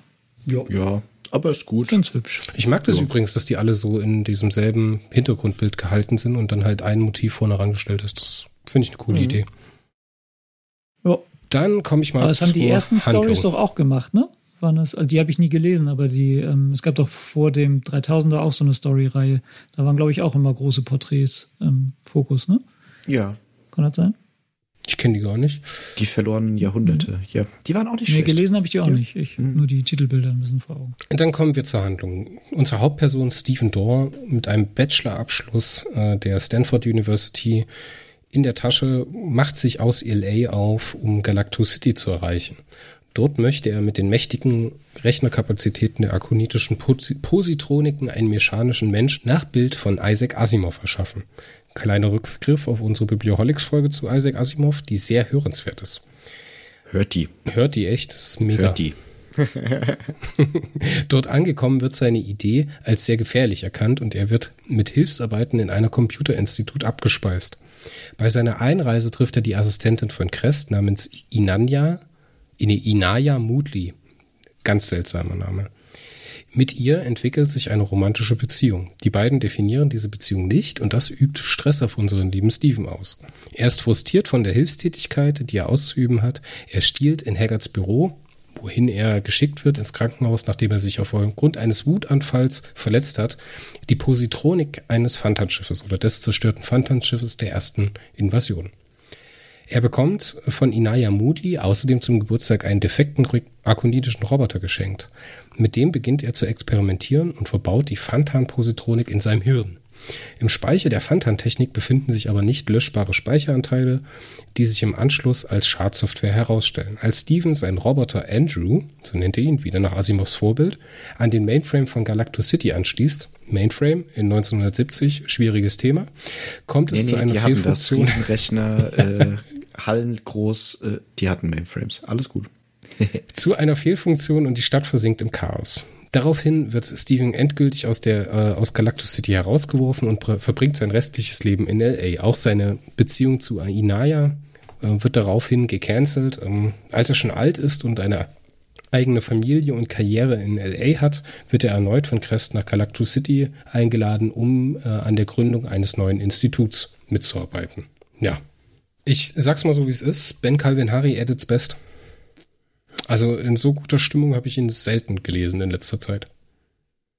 Finde ich auf ja. Augenhöhe mit Vega 11.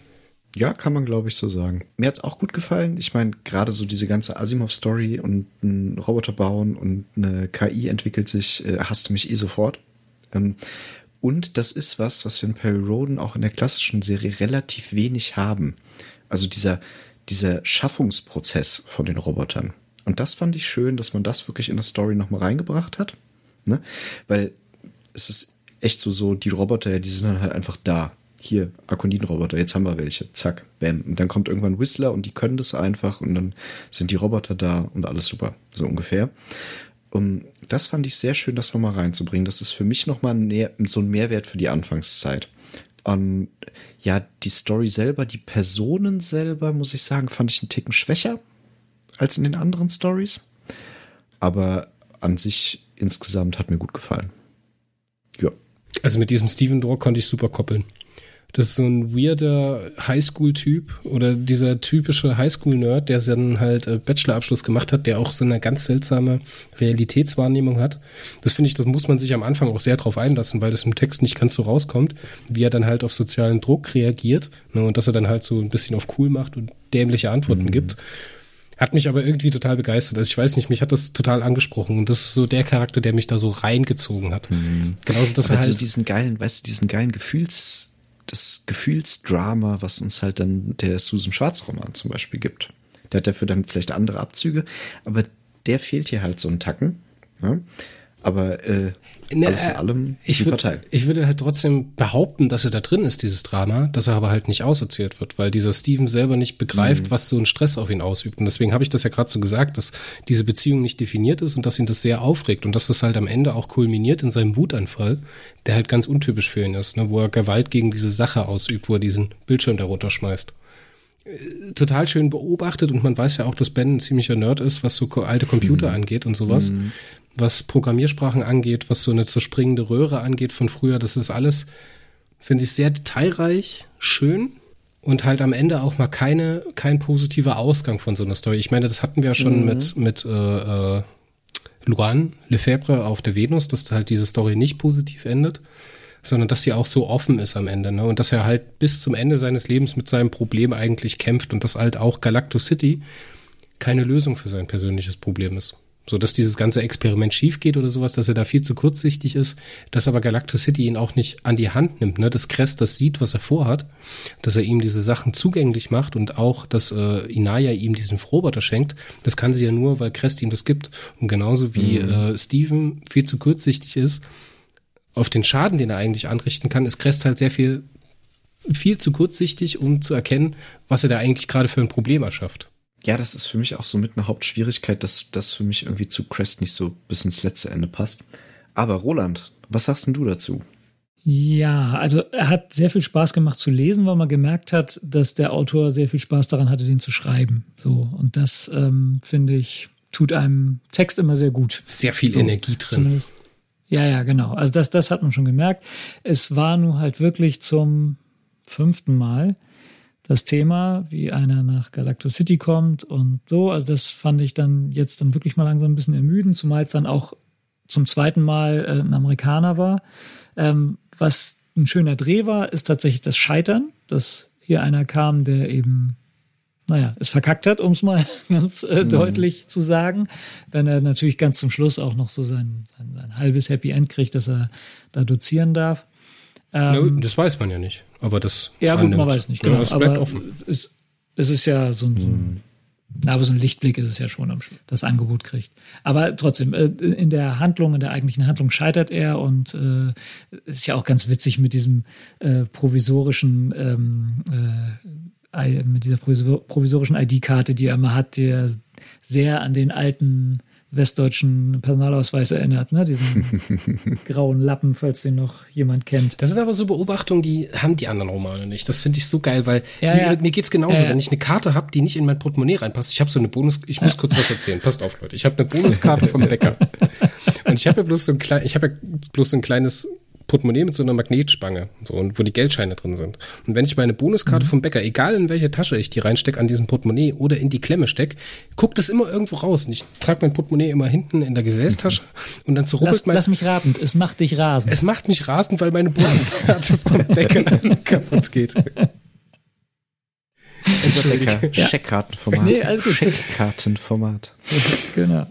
Nein, also das, das äh, hat mir natürlich auch alles, alles gut gefallen und das KI-Thema ist eigentlich auch ein Science-Fiction-Thema, was man mir gar nicht genug äh, präsentieren kann. Insofern ähm, bin ich da auch wieder dabei. Was ich äh, auch ein netter Fanservice, der in den anderen ähm, Heften ja auch so immer so ganz bisschen vorkommt, dass die Fantan-Leute erwähnt werden und immer mal wieder so angedeutet wird, dass keiner weiß, wie die aussehen. also, dass keiner die je gesehen hat und so. Das fand ich ganz äh, lustig auch hier. Und, und dass sie tatsächlich eine etwas höhere oder ihre Anwesenheit, ihre kurze, eine etwas höhere Bedeutung gekriegt hat durch diese Positronik, die da war. Was ich ein bisschen, ähm, ja, wobei das als Kritik zu nennen ist, ist doof, weil er sich ja einerseits sehr viel Mühe gegeben hat, ähm, ähm, Computerentwicklung, wie du gerade so schön gesagt hast, darzustellen. Ähm, andererseits finde ich es blöd, wenn die aber das ist jetzt wirklich so ein, so ein ganz individuelles Ding, wenn die überragenden Alien-Rechner, äh, die dann ja auch noch als Positronik bezeichnet werden, was immer das sein mag, ähm, so sehr dann doch der Funktionsweise unserer Rechner ähneln, dass er halt mit Begriffen da arbeiten kann, die wir kennen. Ne? Also das, ähm, aber das ist vielleicht auch etwas, was man da nicht erwarten sollte. So, also, ne, also das ist jetzt wirklich eine äh, Anmerkung auch auf, auf sehr hohem Niveau, weil ich mir irgendwann mal wünschen würde, dass einer mal versucht darzustellen, ähm, aber da muss ich halt Asimov lesen und so. Ne? Wie, wie ein, ich habe hab mal ganz kurz eine redaktionelle Frage an unseren Mittelaltleser. Schieß los. Ist eigentlich bekannt, ob die Positroniken auf Quantenebene arbeiten? Ähm, nein, also im Prinzip, das ist ja im Prinzip einfach das von Asimov kopierte Prinzip halt, dass du halt äh, anstatt Elektronen Positronen verwendest. Äh, wobei das. Ich habe ja eine, ich habe ja eine Fantheorie, die ich immer mal äh, in irgendeinem, irgendeiner Fanfiction mal einbauen will. Ich bin bisher noch nie dazu gekommen. Und zwar, dass ähm, dass ein Scherz von Crest ist, die Dinger Positroniken zu nennen. Dass er ja, er hat ja, als er mit der Atron auf dem Mond war, hat er sich ja erstmal so ein bisschen die englische Sprache, also unter anderem die englische Sprache, aber überhaupt so die äh, irdische Kultur angeguckt. Und da wird er sich ja auch mit dem Phänomen der Science Fiction beschäftigt haben. Und dann hat er vielleicht irgendwann mal gesagt, ach, Positronik, das ist eine witzige Idee. Und vielleicht gibt es irgendwie so was ganz Kleines in den akonidischen Rechnern, wo halt mal Positroniken zufällig entstehen können und denkt er so, ach, ich nenne die Dinger mal Positronik. So, oder übersetze das ins äh, Englische, weil er hat ja, glaube ich, als erstes Englisch mit äh, Roden gesprochen. Mhm.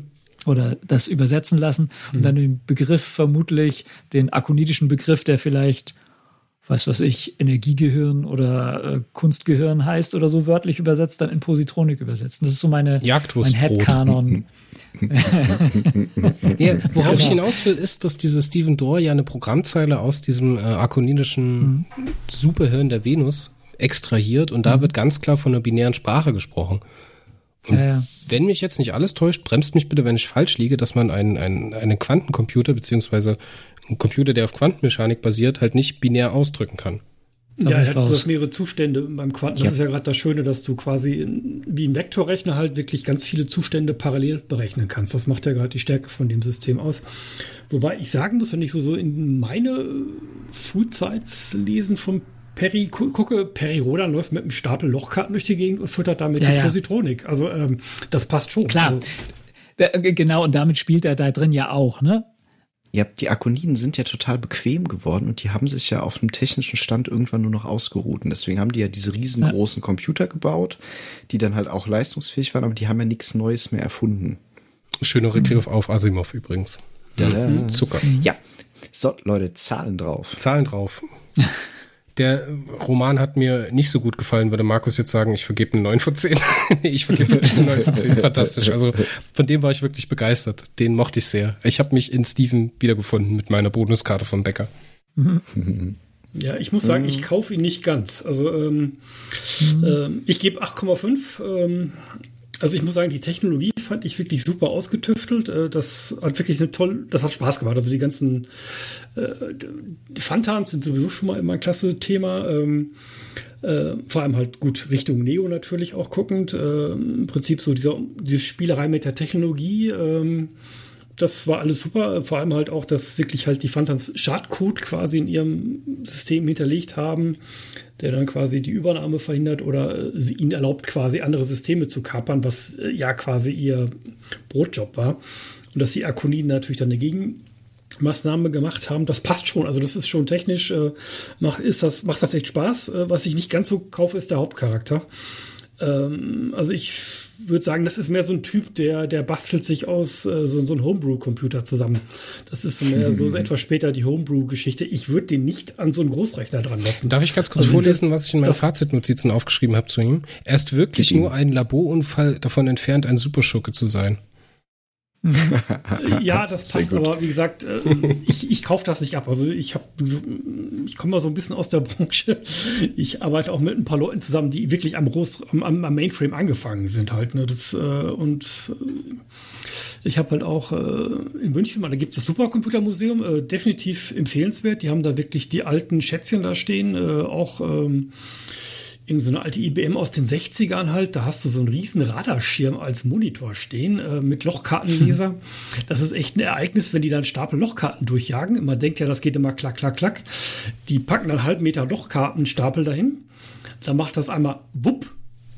Mhm. Also, und das Ding ist eingelesen. Das, wenn da was schief geht, meint er, das gibt Konfetti. Also, das ist äh, echt beeindruckende Technologie. Also, selbst wenn es wirklich äh, vom, von der Informationsdichte natürlich ähm, äh, jenseits von Gut und Böse ist äh, im Vergleich zu heutigen Dingen halt, ne? aber äh, das, das, ist schon eine faszinierende Technik. Also vor allem, wenn man sich auch so anguckt, ähm, die haben dann so ein Cray 1Y da stehen. Das sind äh, quasi zwei so wirklich Schränke und zwar richtig große Schränke, äh, quasi als Y eingestellt und dann hast du Moment, ähm, genau, das ist zweimal Netzteil und einmal die CPU. Und dann hast du da wirklich noch so einen, mhm. äh, einen doppelt großen Riesenschweißtrafo daneben stehen, der quasi einen Riesenmotor hat, der dann mit, äh, mit unseren 50 Hertz läuft. Und da das ein amerikanischer Rechner ist, wird der auf 60 Hertz hochgespannt. Plus nochmal äh, auf 400 Hertz hochgespannt, einfach um halt diese Ströme runterzukriegen. Das ist halt, äh, äh, das sind Dimensionen, die sind echt faszinierend. Ne? Und äh, an sowas äh, würde ich nicht so einen wilden Freak dran lassen. Also das ist mehr so ein Typ, äh, unser Steven Dorr, den, der bastelt sich halt wie, gut, halt Steven Jobs oder äh, Bill Gates, die sind ja auch in so, so einem Home-Bastel. Naja, das gab deswegen so heißt er ja auch so, ne? Ja, ja. ja. St Steven Gates, mhm. Schrägstrich Dorr. Ja, ja. Also Steven. Nee, Jobs, mhm. also Steve Jobs und äh, Gates Door. Ne? Mhm. Ja, ja. ja. Mhm. Also wie gesagt, das ist halt auch eine ganz andere, aber das ist eine ganz andere Liga. Das eine sind die Bastelfreaks, halt die, die sich irgendwelche äh, Blueboxes zusammenbauen. Äh, die löten wirklich Kleinstrechner zusammen, also wirklich die Homecomputer. Und das andere sind einfach diese riesen äh, Monolithen halt. Das ist, ähm, äh, was er auch geschrieben hat, im Prinzip, du kommst ja auch nicht an die Maschine ran. Das heißt, ähm, äh, an die Maschine, das sind vielleicht ein, zwei Spezialisten, die die Hardware machen und dann hast du da irgendwie einen Stall von 100 Leuten, die dann an irgendwelchen Terminals Zahlen eintackern. Äh, also ist eine faszinierende Technik. Da gibt's, man kann halt irgendwie auf, äh, ich glaube, Mosix äh, auf YouTube mal gucken. Der hat einfach noch, er zeigt diese alten Mainframes, er zeigt halt auch, wie man die programmiert. Das ganze Kobold-Zeugs, das ist echt eine Welt für sich. Aber das gibt seit, seit den 60er Jahren, das gibt Programme, die laufen heute noch. Ne? Das ist äh, schon faszinierend. Also ähm, das ist eine ganz andere Liga. Also ich würde nie behaupten, so ein Typ wäre da nie auch nur in die Nähe des Gebäudes gekommen. Das kaufe ich. Ja, das kann schon sein. Mein Vater hat mir immer erzählt, er hatte früher Rechenzentrumzeit beantragt und dann hat er mir gekotzt, als er die Lochkarten kontrollieren musste, ob die sauber gestanzt waren. Mhm. Weil wenn die nicht sauber oh. gestanzt waren, hat die Maschine die nicht gelesen oder halt falsch gelesen und das Programm ist halt nicht zu Ende gelaufen. Ja, ja. also, du ein, ein Loch falsch, dann ist der ganze Code für den Arsch, ja. ja.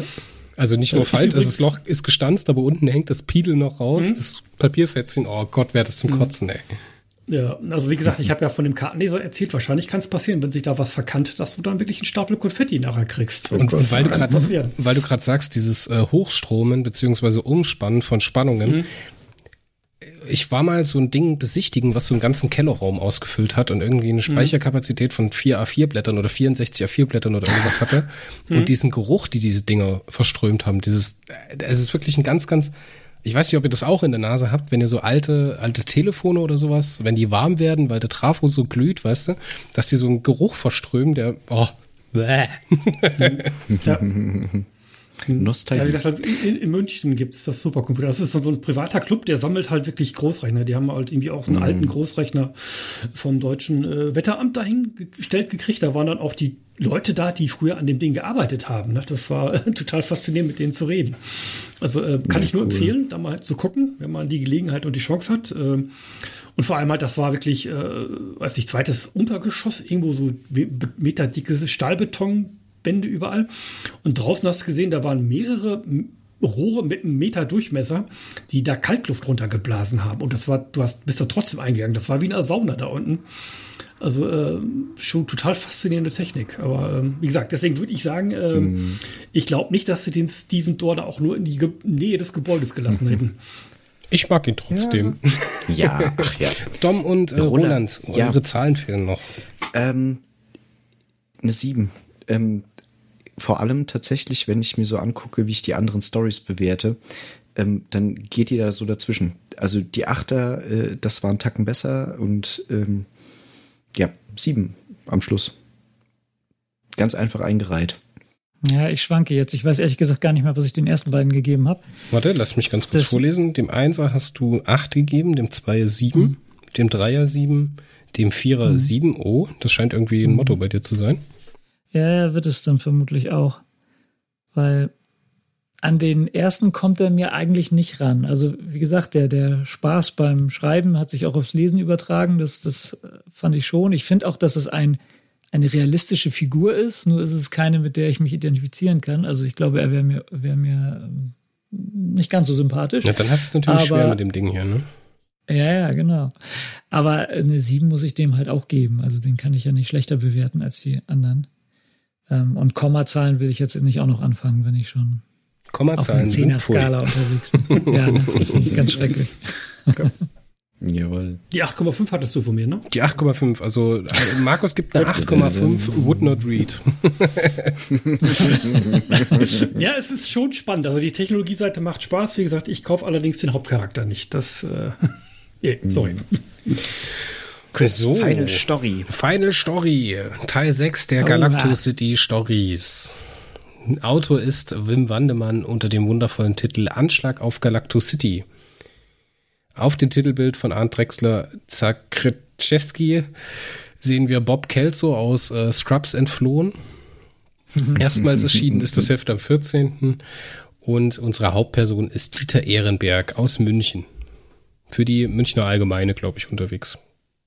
Und ja. wir befinden uns im Mai 1980 nämlich kurz vor Rückkehr des äh, Titelheldens Perry Roten von seiner Vega-Mission.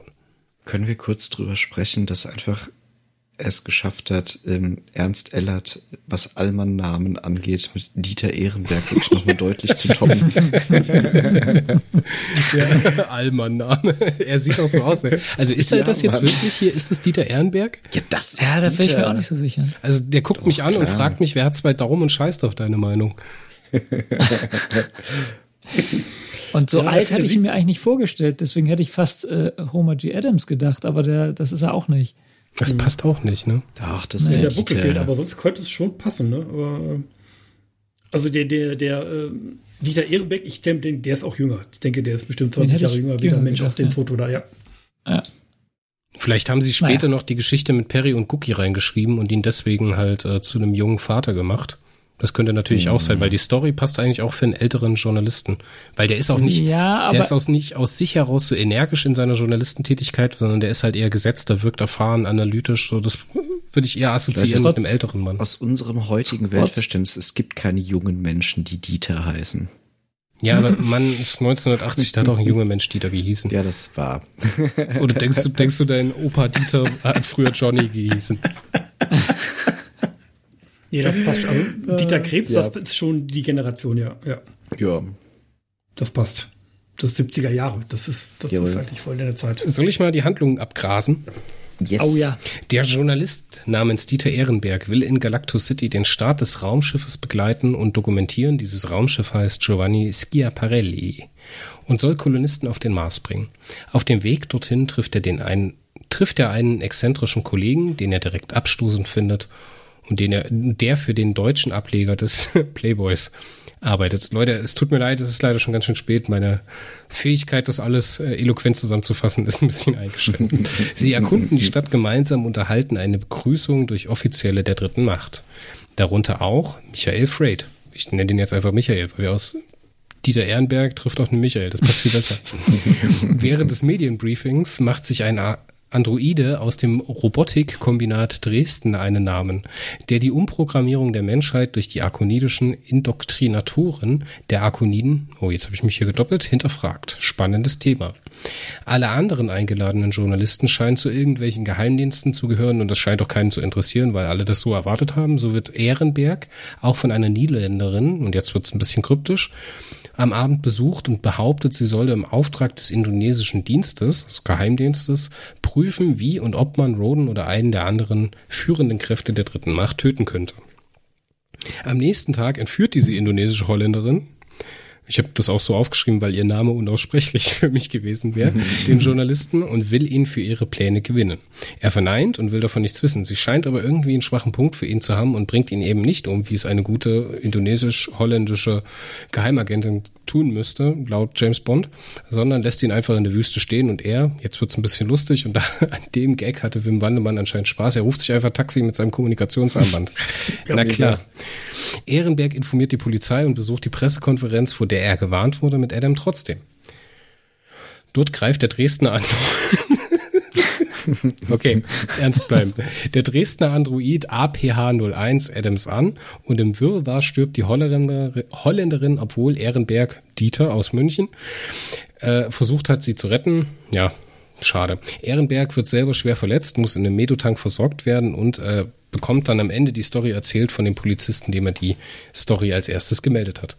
Und man trifft nach der Beerdigung der indonesisch-holländischen Attentäter, Attentäterin auf Perry und Cookie, woraufhin Perry sich bei ihm bedankt und Cookie ihn zu seiner schwangeren Frau nach München bringt, um Dieter Ehrenberg zu ermöglichen, beim jungen Herrn Ehrenberg in der Entbindung dabei zu sein. Finde ich ganz toll, vor allen Dingen, wie der Roman endet.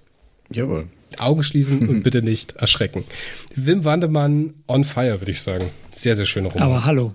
Ey, ganz im Ernst, super kurzes Fazit. Super Roman, sau Spaß gehabt nach zwei Stunden. Einfach happy gewesen, tolles Leseerlebnis. Ja, aber Leseerlebnis, ne? Die Story ist halt wirklich Kraut und Rüben, also für ja. mich Kraut und Rüben. Aber ich komme zu dem ganz genau selben aber Fazit. Ich habe mir irgendwie. Ich habe total cool. ich habe mir hier aufgeschrieben, nette Geschichte, die nicht so gleich für mich ist wie die letzten zwei Drittel der Galactus Stories. Ne? Also das hier würde ich so mm. ist auf jeden Fall in meiner Top 3. Ähm, Ehrenberg ist nicht der ganz ist ein ganz typischer, etwas lethargischer Charakter und Journalist. So, ich muss das erst wieder ein bisschen einordnen, dann scheint es auch für mich so ein bisschen schlüssig zu sein, dass man ihn im Nachhinein erst jung gemacht hat, weil dann passt es auch nicht. Und jetzt habe ich mir hier aufgeschrieben, wer ist der Dude auf dem Cover? ja, so sehen junge ja. Väter aus, oder? also ich sah danach auf jeden Fall genauso aus, ja. ja. nee, ich, ich finde wirklich, also hast es mit der Handlung gut wiedergegeben. Ich finde, für Kritik gibt es nicht so viel her, außer dass vielleicht, wie gesagt, auch das holländisch-indonesische und so, das ist irgendwie ein bisschen weit hergeholt, aber das stört einen null im Roman. Wieso? Die waren doch Kolonialmacht da, das passt doch. Ja, eben, deswegen. Also, ähm, also. läuft. Wirklich ja. äh, so ein gängiger Roman einfach für mich. Ey, ich ne? also hab, hat's aber irgendwie schnell das, durch. Ja. Ich hatte das Gefühl, dass der Wim Wandemann da einfach, der hatte einfach auf alles geschissen. Der, der hat einfach Vollgas gegeben mit allem. Ja, ja es gibt ja Spaß. diese, naja. diese Arte-Doku über Perioden, wie heißt die? Die ZDF, was war das? Unser Mann im Weltall, kann das sein? Ja, Unser Mann, ja, ja. Da tritt er ja auf, so als äh, Erzähler beziehungsweise als Interviewer von irgendwelchen Leuten, die über Perioden sprechen. Da ist er auch teilweise so. Und genauso stelle ich mir das vor, dass er hier diesen Roman runtergeschrieben hat. Wie er so in seinem Atelier mit seinem mhm. Laptop auf dem Knien sitzt und sich dazu bei jedem zweiten Satz so denkt so, holländische Indonesien. Sehr schön, also, sehr schön. Der, der ist wirklich super. Ähm, also er schrammt natürlich ähm, ziemlich hart an der Parodie vorbei oder ähm, setzt sich sogar oft mitten in dieses Genre rein. Ähm, vor allem, wenn man den ähm, seinen ostdeutschen Kollegen ähm, betrachtet. aber trotzdem ist da auch ganz viel Spannendes drin. Ich hatte das vorhin schon mal ganz leicht angedeutet. Da ist natürlich tonnenweise Foreshadowing vom ähm, Overhead drin. Ich glaube, der Name fällt sogar Genau, der einmal. Monturney fällt. Mhm. Genau. Ähm, und das ist natürlich auch der Grund, warum der, welcher Mutant ist es da noch, der da überwacht? Der, Der so ein bisschen als dumm dargestellt wird. Ja. ja, genau. Das ist ja nachher einer von den Overhead-Mutanten, wenn Ja. ich das richtig in Erinnerung habe. Also der ähm, ist vielleicht da schon ein bisschen im Bann von Clifford. Also- Ja, aber gerade abgegrast, auch das dieses Spiel. bisschen Parodie äh, finde ich auch gar nicht verkehrt. Das hat mich so ein kleines bisschen an die Stories aus den Jubiläumsbänden erinnert, die ja auch oft so ein bisschen humoristisch sind und das macht einfach Spaß, das zu lesen. Also zwischendurch, gerade ne, wenn es nicht so direkt in der Serie selber ist, sondern es ist so eine Randstory, dann habe ich auch an sowas mal richtig Spaß. Und genau, da, da, da sprichst du was Richtiges an oder Wichtiges. Das war ja auch immer schon Bestandteil von äh, Roden. Also äh, Dalton hat gerne auch mal ne, das alles nicht ganz so ernst genommen wie Cher. So, und Ja. das auch zum Ausdruck gebracht in irgendwelchen Geschichten. Und insofern ist das genauso äh, traditionell und Fanservice, wie, wie es äh, eine bierernste ähm, pseudohistorische Abhandlung gewesen wäre. Ich ne? Habe mal eine Frage an euch. Vor allen Dingen auch noch an Markus, dessen Meinung mich hier wirklich interessiert. Unser Dieter Ehrenberg, nimmt er eigentlich irgendeinen Einfluss auf die Handlung? Gibt es irgendeinen Punkt, wo er steuernd oder entscheidend auf die Handlung einwirkt? Oder ist er wirklich bloß ein un oder relativ unbeteiligter Betrachter? Ja, Naja, relativ der ist halt Er- er Journalist, meldet- ne? Er beobachtet, er meldet natürlich aber die, die, diesen Mordanschlag, natürlich, was aber natürlich dann Teil des Plans ist nachher. Ne? Das, das, ähm, er ist halt schon so, so ein mitgesteuerter Charakter, einfach, der dann in diesen Plan mit reinkommt. Ja, also ich muss sagen, mir hat der Roman auch wirklich. Ich gut bin, noch, ich bin, warte Markus bitte, ich bin noch nicht Ja? fertig mit meiner Fragerunde. Wer ist eigentlich der Held von dem Roman? Der Roboter aus Dresden. Nee, jetzt mal ernste Genau. Frage, wer ist der Held? Wirklich ernst gemeint, Kein weil, Held. weil, es gibt weil keinen Held. Dieter Ehrenberg ist einfach nur der Dude, der halt ist wie der Typ in, in, in uh, Lucky Number 11, weißt du? Am Anfang aber sieht es zumindest okay. so aus. Der ist ein Protagonist. Es gibt keinen Held in der Geschichte. Ich finde einfach, dass der. Ja. ich finde einfach, dass das ein Witz von Wim oder von äh, von äh, Wandemann ist, dass er uns hier einfach eine Person vor- als Held verkauft, der eigentlich überhaupt nichts macht. Das finde ich ehrlich gesagt Ja. ganz schön. Und ich sehe jetzt auch Wim im Hintergrund sitzen und machen. Er, Naja, er, hält sich ey. ja sogar an, an alle Regeln, was so ein normaler Mensch machen würde. Ruft halt die Polizei. Dann, Hm. So, und dann mal gucken, was passiert. Und dann ruft er sich ein Taxi, wenn er wieder zurückfällt. und so. ja, gut, er macht Er geht was ja sogar- jeder normale Mensch machen würde. Klar. Genau. Ja, das er ist geht so- sogar nicht mal auf die Avancen der äh, indonesischen Ja. Holländerin ein. Das ist so, wir haben 100 Leute auf der Straße gefragt, was haben sie gesagt? Ja, genau. 97 Leute haben gesagt, ruft die Polizei an. Ja.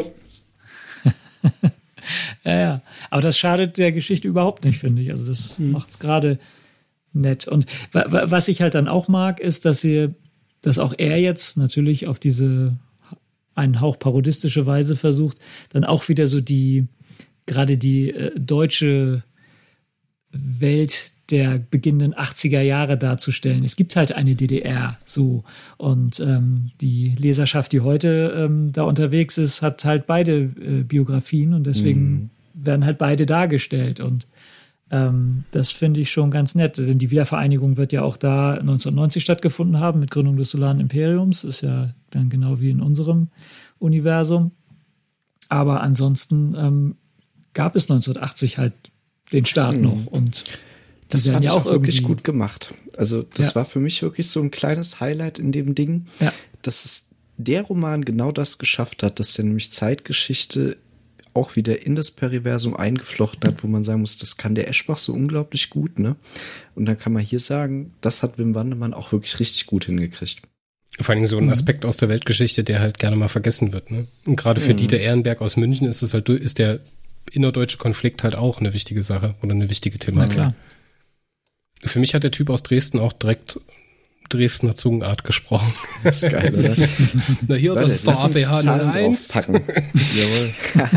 Also ich muss sagen, der Typ, der Dieter hat mich nicht so mitgenommen wie der Steven Dorr. Deswegen würde ich sagen, es ist für mich eine 8 von 10, was aber halt auch super subjektiv ist, weil das ist wirklich wahrscheinlich was so eine, was so eine Nebenlinie ist, eine Nebenstory oder eine Nebenreihe von der Hauptserie, ist eigentlich genau mhm. das, was es im besten Fall sein kann, nämlich einfach, dass die Leute, die Autoren Spaß damit haben. Mhm. Mhm. Kann ich kurz und bündig sagen, ist für mich auch eine 8 von 10. Ist nicht mein Lieblings von den Stories, aber kommt dann doch direkt danach. Für mich ist auch die 8. Ja, ich habe eine 9,5. Also das ist von der, sind wir wieder auf unserer Eschbach-Baseline. Also ich finde, das hat wirklich yeah. so, das passt genau zum Eschbach. Das ist so, so wirklich ähm, Niveau, das gleiche Niveau, der gleiche Level. Das ist eine sehr souverän erzählte Geschichte, auch sehr routiniert erzählte Geschichte. Mit, mit vielen tollen Dingen zu entdecken. Und äh, wie gesagt, das, das macht Spaß. Das ist jetzt aber auch nicht wirklich so, dass es äh, sich jetzt ins Gedächtnis einbrennt, an, im Gegensatz zum Susan Schwarz-Roman halt, ne, der dann wirklich schon deutlich intensiver war an der Stelle. Aber ähm, es fängt so wirklich äh, die, diese dritte Macht-Feeling ein, so diese Aufbruchszeit, diese ähm, Umbruchszeit, ähm, ja, war sehr smooth, also wirklich äh, ging gut weg. Ich würde sagen, dann kommen wir zum Gesamtfazit. Die Punkte sind ausgezählt. Ich habe das jetzt mal in eine Reihung gepackt und würde jetzt mit euch mal ganz kurz die Gesamtreihung durchgehen, bis hin zu unserem besten Roman oder unserem bestbewertetsten Roman und dann vielleicht noch für jeden ein Einzelfazit zu dieser ganzen kleinen Miniserie abgeben wollen. Jawohl. Dann geht es los mit Platz 6. Auf Platz 6 nach unserer Wertung ist Band 4. Wir erinnern uns, äh, des Menschen Pflicht ich muss sagen, so im Nachhinein, wenn man jetzt über dieses Thema Mansplaining so ein bisschen spricht, so ja, das hätte nicht durchgehen dürfen und das muss sich die Redaktion meiner Meinung nach auch anhören. Und ich denke nicht, oder ich war, bin mir nicht sicher, ob das im Fandom überhaupt so wahrgenommen wird. Ähm, verdienterweise auf dem letzten Platz und es ist halt dadurch auch einfach das schwächste Heft. Auch wenn die restlichen Elemente im Roman halt drin sind. Es würde mich total interessieren, oder was jetzt so im Nachhinein halt auch spannend wäre, dadurch, dass man halt diese Wiederholung hat, ähm, in den Romanen, wie das jetzt gewesen wäre, wenn zum Beispiel so ein schwacher Roman ohne dieses Mansplaining als zweiter Roman gekommen wäre. Also die vier an zweiter mhm. Stelle, ne? ob das dann in der Wertung auch was verschoben hätte. Wahrscheinlich. Auf Platz fünf kommt Heft drei. Auf Platz vier Heft zwei. Auf Platz drei Heft fünf. Ben Calvin Harvey schafft es damit in die Top 3. Das war ja mein liebster Teil dieser Serie. Auf Platz 2 ist der Eschbach. Und beim äh, Platz 1 sind wir uns alle einig.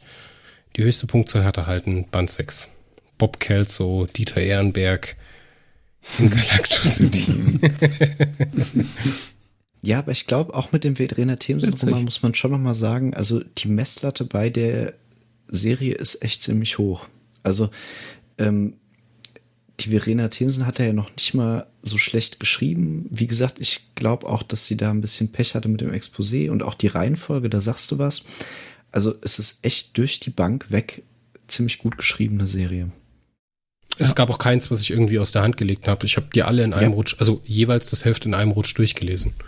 Da war nichts dabei, was mich irgendwie so gelangweilt hätte, dass ich mal kurz eine Pause gebraucht hätte oder was anderes gelesen habe oder so. Also mhm. überhaupt nichts. Ne? Und die geringste Wertung, die wir vergeben haben, war eine 5 von 10. Ich glaube, das war ich. Nee, du hattest auch nochmal nee, Dominik. War ne? das. Ne? Sorry, Verena. Du bei 4, ich bei 3 äh, mit nur 5 von 10 und da sehen wir eigentlich auch schon, selbst bei so subjektiven Sachen wie bei uns, ne, wenn halt jemandem was nicht gefällt, dann gefällt es halt nicht. So, was soll man machen? Dann hat man natürlich mhm. so hochmechanisierte Menschen, Menschmaschinen wie äh, Markus, der Mittelaltleser, der hier äh, Nuancen von 8,7 und 8,9,5 äh, abgibt. Das ist natürlich dann schwierig zu vergleichen, deswegen ist das hier natürlich auch ein bisschen hinfällig. Gesamtfazit zu Galactus City. Hat es denn das erfüllt, was ihr euch gewünscht habt oder was ihr im besten Fall geträumt habt?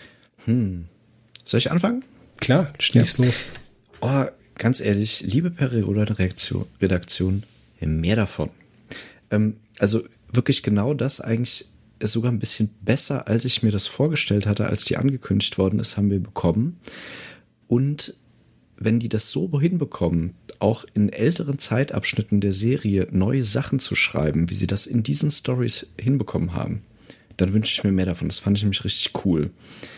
Ähm, und ne, Wim Wandemann hat ja jetzt schon ein paar Mal angedeutet, er würde voll gerne so in dem verlorenen Jahrtausend ähm, und vielleicht mal über Iratio Honro oder, oder so mal was äh, eigenes machen oder äh, über Da Briefer was eigenes machen. Leute, mehr davon. Wenn das auf dem Niveau ist, gebt uns mehr Stories, die zwischendrin in der Serie spielen, hätte ich Riesenspaß damit. Muss ich ganz kurz meine 2,50 Mark noch dazu abgeben zu dem Gedankengrad. Ich finde, die Autoren sind aber hier die Stärken. Ich finde, die Exposés haben Probleme. Also wenn, gab es dazu eigentlich Exposés, ist die Frage. Ja, Alexander Hüskes hat das übrigens gemacht. Ja. Dann finde ich es schwach abgestimmt, weil dann dürfte es eigentlich nicht passieren, dass sich immer wieder dieselben Motive und Elemente wiederholen. Und genauso. Ich glaube, das war Absicht. Ja, das war die Idee, ne? Ja, ist ja schön und gut, aber dann sollte man doch wenigstens mal aus der Anfangszeit, ich meine, wir beginnen in 1972 und enden in 1980. In dieser Zeit muss sich ja Galacto City auf irgendeine Art und Weise merklich verändern. Und so ein paar Elemente müssen halt wiederkehren, dass man halt eine Entwicklung an der mhm. Geschichte macht. Und genauso hinterfrage ich jetzt mal ganz offensiv, warum man das in genau der Reihung erzählt hat und halt nicht gesagt hat, okay, wir machen das chronologisch, also zeitchronologisch. Dass wir sozusagen auf der einen Seite immer unseren reisenden Helden haben, der die Stadt erkundet und irgendeine Mission hat. Das ist ja meistens so.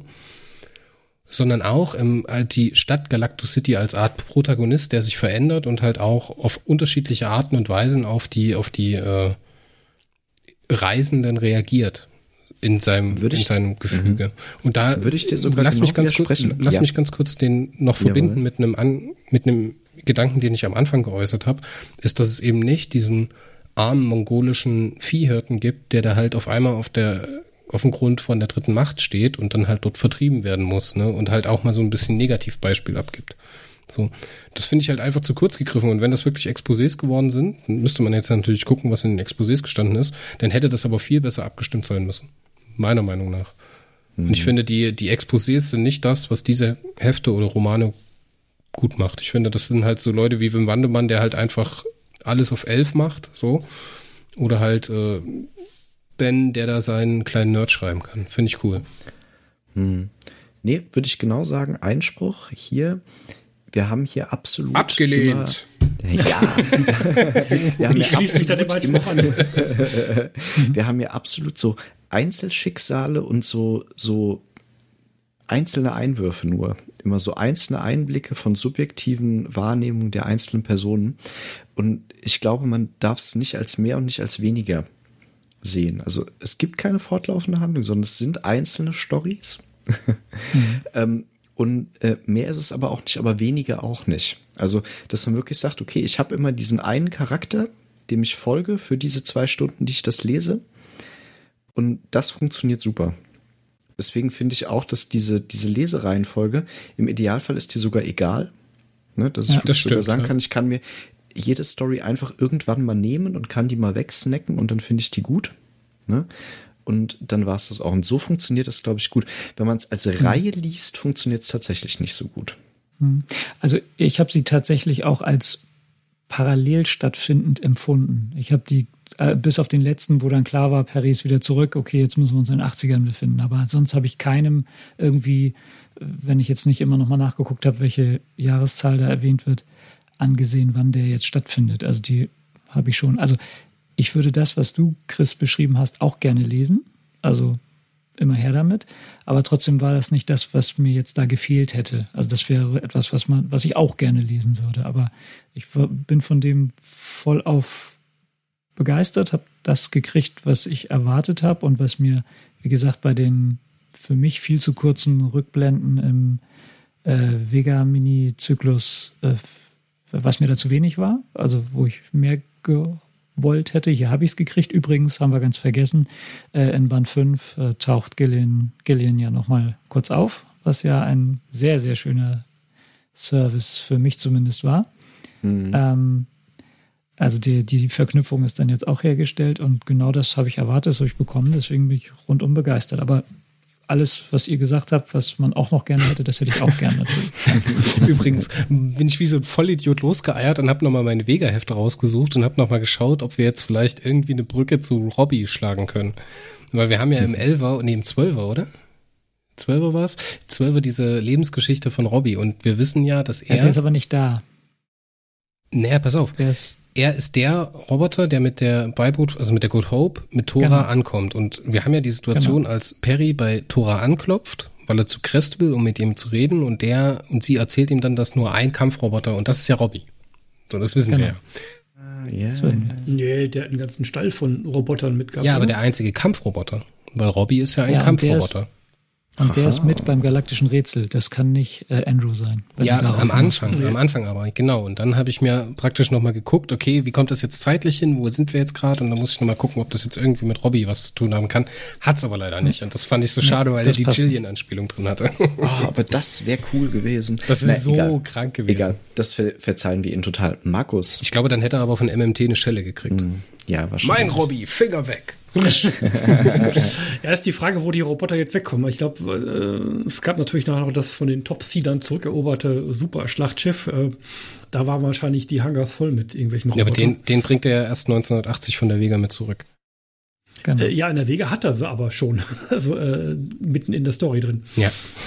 Aber wie Also, gesagt, ich ähm, musste da nochmal im 11er Band oder im 12er, ich muss nochmal nachlesen. Ja, gut, ist ja jetzt auch nicht so super kritisch. Also das würde ich jetzt auch nicht als, ähm, als Top. Also ich muss sagen, äh, von der Qualität her, also man hat es an meinen Punkten ja gemerkt, äh, das war besser als erhofft, definitiv. Also ähm, vom Niveau her, wenn ich das wirklich jetzt mit der wirklich schon guten aktuellen Heftserie vergleiche, das ist nochmal echt äh, alles auf elf gedreht. Ähm, qualitativ definitiv ähm, absolut top. Also das ähm, Dadurch, dass du ja so schwer analytisch ähm, bewertest, wo bist du denn aktuell ungefähr im Durchschnitt so bei den aktuellen Heften? Was Oh, denn da so der gucken. Mittelwert?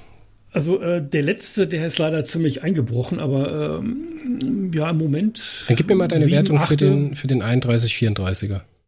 Oh, da muss ich erst mal gucken. Moment, äh, da bin ich bei 10.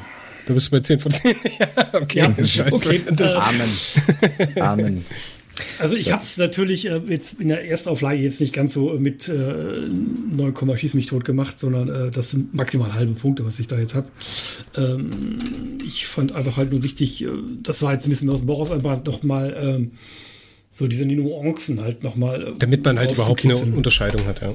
Ja, ja, weil sonst hast du all- alles auf 10 stehen und dann äh, sagst du alles super.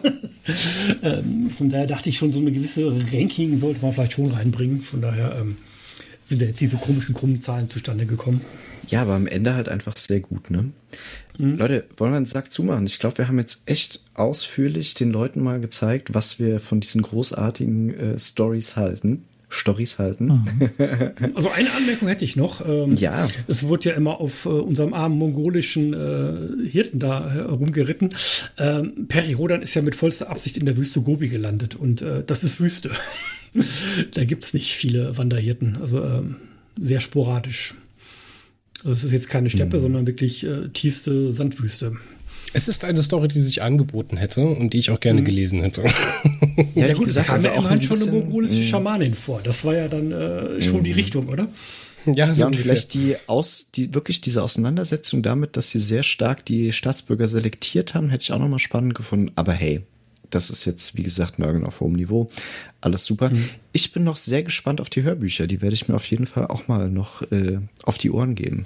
Wir machen jetzt den Sack zu. Ich hab's gefeiert, das feiert mein Perioden-Fandom. Es hat mir sehr, sehr gut gefallen, dass wir heute Abend zusammengekommen sind.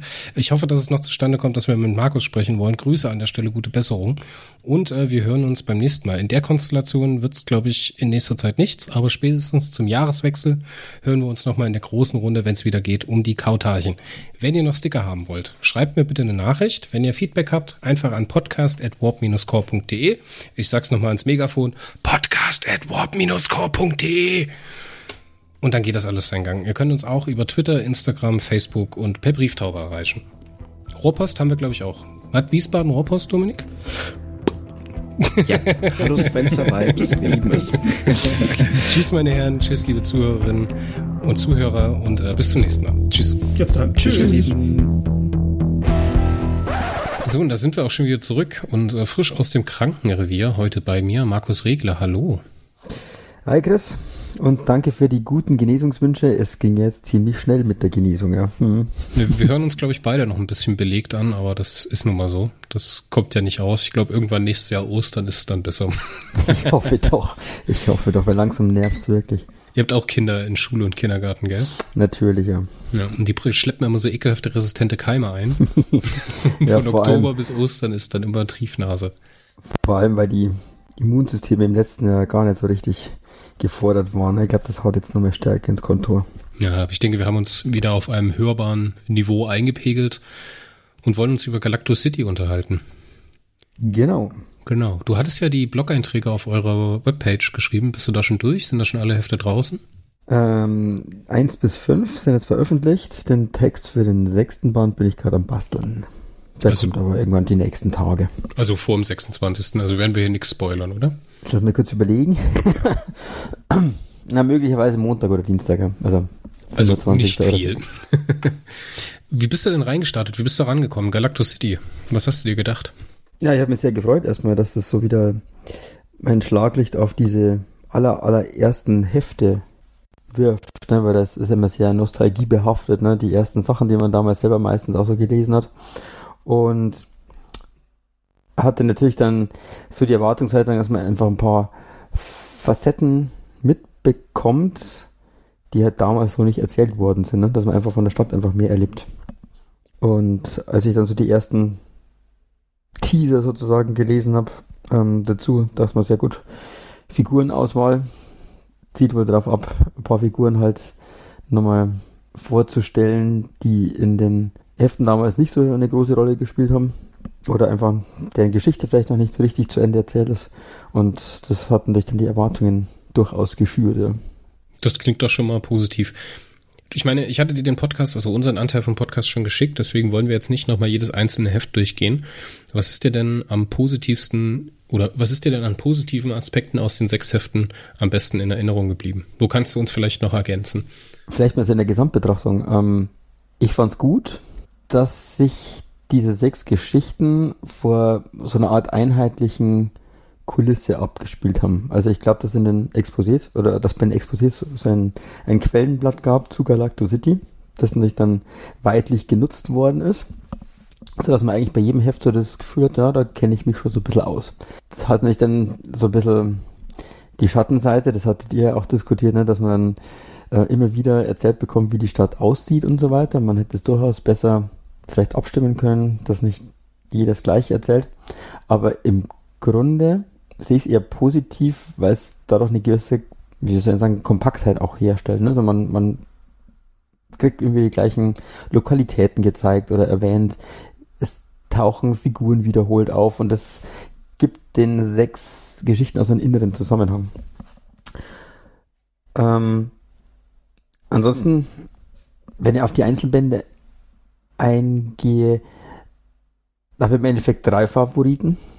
Und zwar auch die drei, die bei euch am Ende ganz vorne gelandet sind, die Bände 1, 5 und 6.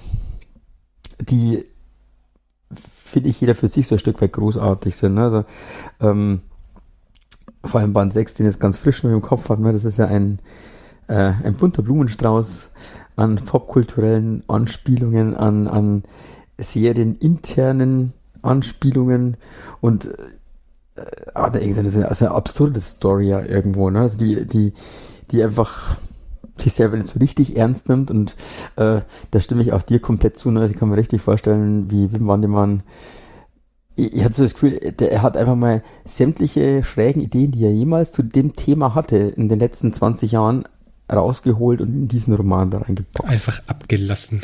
Ja, total, total. Und äh, den Band 5 von, von Ben Calvin Hardy, den fand ich von der, ähm, ich soll sagen, von der, von der, von der, ja, die Art und Weise, wie, wie er diesen Stephen Dorr charakterisiert hat, ziemlich gut. Also, der, ich habe beim Lesen das, richtig das Gefühl, wie, wie manisch der ist, wie geil der auf diese Positroniken ist die ganze Zeit und eigentlich über gar nichts anderes mehr nachdenkt. Ne? Also das, der ist so fokussiert drauf, dass er mit einem T-Shirt in der Wüste Gobi steht. Der ist so fokussiert drauf, dass er beim Sex mit seiner Freundin an Positronik-Bausteine denkt und solche Geschichten. Ne? Also total ja, und, dann ist es auch völlig es kommt, es kommt, es kommt ihnen in dem Moment auch überhaupt nicht irgendwie verwerflich oder falsch vor, nee, sondern es macht es einfach. Ne? Er erlebt das einfach. Das, ja. das ist seine, sein Antrieb. Und das, das, deswegen ist diese Geschichte halt komplett charaktergetrieben. Und das, glaube ich, macht es einfach also schön dynamisch auch, ne? Wenn man es sofort abkauft, dass er da irgendwie frustriert ist und dann Bildschirm zerdeppert und diesen, diesen Fantan äh, da, da klaut. Das ist, das passt alles irgendwie zusammen, ne?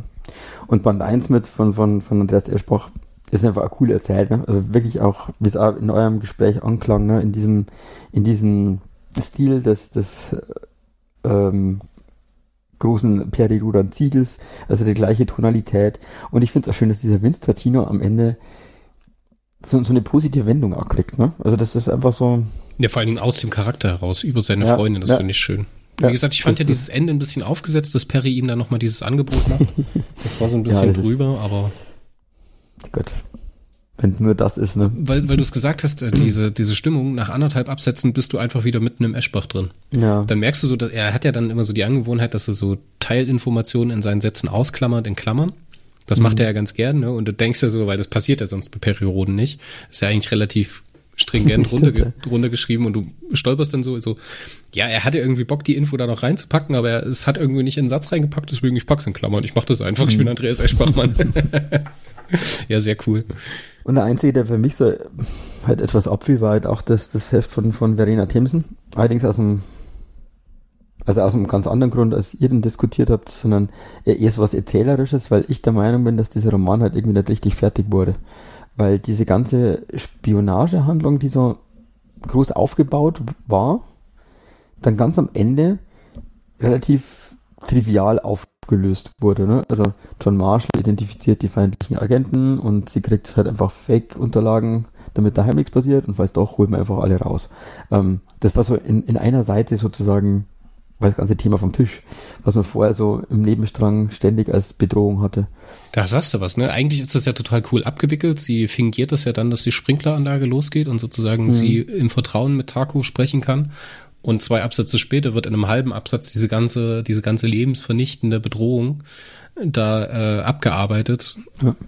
Im Umkehrschluss, ein halbes Heft vorher haben wir diese komische Szene mit der Schamanin, die irgendwie in der Luft hängt und wo ich nicht so richtig weiß, was ich damit anfangen soll und ob mhm. sie wirklich gebraucht hätte. Ja. Ja, vielleicht ist sie einfach, vielleicht ist sie zu sehr auf, auf normale Heftlänge gepolt. Ich weiß es nicht. Vielleicht ist sie einfach der Platz ausgegangen am Ende. Ja, gibt, es gibt bestimmt einen Grund. Es gibt bestimmt einen Grund, aber ja. das, wir müssen ja das Produkt, wir müssen das Produkt bewerten, was am Ende vorliegt, ne, und das hat halt seine ja. Klinken drin. Aber ansonsten in Summe, also es, es hat ja insgesamt an meine Erwartungen dann erfüllt, ne, die ganzen, die ganze Serie durch, mehr oder weniger. Also das war einfach geil zu lesen. Es war, es war in der Tat so, dass nochmal so neue Facetten hinzugekommen sind. Es war in sich auch kompakt, meines Erachtens. Also man kann diese sechs Hefte in der Tat eigentlich so in beliebiger Reihenfolge lesen. Aber trotzdem ist eine innere Verbindung da. Und das fand er eigentlich sehr schön. Ich finde diese Story-Sache sowieso recht cool, weil wenn du jetzt so aktiver Perry-Leser bist und wirklich drin bist, dann hast du ja, ich weiß nicht, du kennst es bestimmt, dann äh, hast du zum Beispiel ein Heft, wo dann äh, bestimmte Infos drüber gedroppt werden im Internet oder die Autoren schon was dazu auspacken und du halt übelst heiß bist auf die nächste Woche und hoffst, dass die Post wieder schneller ist und es am Mittwoch schon da ist. und wenn du dann halt noch so ein 40-Seiten-Ding dazwischen schieben kannst, so als als äh, Substitut, als Methadon oder was auch immer. als Überbrückung. Ja, finde ich das ehrlich gesagt Lücken, ganz toll. Lückenfüller. Ich hoffe, dass als Füllroman quasi. Ja. ja, ich hoffe, dass sie diese Kurzgeschichten Hybrid zu einer Novelle oder irgendwie sowas, dass sie das äh, auch in Zukunft beibehalten werden, weil ich das ehrlich gesagt ein schönes Medium finde. Ich finde das nochmal knackiger, vor allen Dingen nochmal äh, eindimensional, also eine ist ja immer nur eine Erzählebene gewesen. Ne? Wir haben ja nicht irgendwie großartige Wechsel drin. Hier und da mal gibt es ein paar äh, Perspektivwechsel, aber es ist halt nicht so, dass wir halt einen A-Plot und einen B-Plot haben, so wie es mhm. in den mhm. meisten Perry-Heften ist. Das ist also nochmal kompakter, ne? Und äh, es bringt sehr, sehr viel Stimmung rüber. Also, das finde find ich nicht schlecht, finde ich nicht schlecht. Ja, ich grundsätzlich auch. Mochte ich auch schon in den Neo-Stories. Ich weiß nicht, ob du die kennst. Ich kenne die auch, ja, in der Tat. Die kenne ich sogar von Neo. so. Unterm Strich hast du noch was über die Galactus City Stories?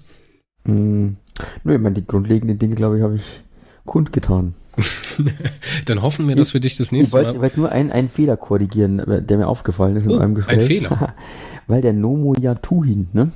Dieser Telepath. Der Monturni, da, also diese Monturni Corporation entlarven will, ja. Ja, ja. ja genau. Das, das ist kein Overhead-Mutant. Das habe ich auch nachgelesen, ja. Genau. Äh, aber aber er, er ist ja einer von den beiden Kollegen, der, der die, die Tora um die Ecke bringen späterhin. Ne? Und ähm, der, der mitmacht, der andere, dieser Tropnov oder wie er hieß, der war, glaube ich, vorher auf, auf Overhead-Seite. Aber dieser Yatu, also der war ja sowieso so ein etwas labiler Charakter wohl insgesamt. Und weil dann die Diskussion auch kam, wegen, wegen wie stark sind unterschiedliche Mutanten, der war, glaube ich, äh, damals in den Heften schon als, als relativ schwacher Telepath immer so charakterisiert. Also es gibt da scheinbar schon immer so Abstufungen an den Fähigkeiten auch. Dann haben wir das jetzt auch noch berichtigt. Ich hoffe, genau, dass richtig. wir dich beim nächsten Thema, wenn es mal wieder passt, auch im großen Cast äh, begrüßen dürfen, in der großen Runde. Das macht natürlich immer ein bisschen mehr Spaß, als dann hier so kleine Fragerunde zum Schluss. Aber ich finde es trotzdem schön, dass es noch geklappt hat. Ja, ähm, mich auch. Ich denke, es sind noch ein paar tolle Gedanken rübergekommen äh, und wir hören uns einfach beim nächsten Mal. Abmoderiert genau. habe ich die Kiste ja schon, von daher sage ich jetzt einfach Tschüss. Bis denn, ciao.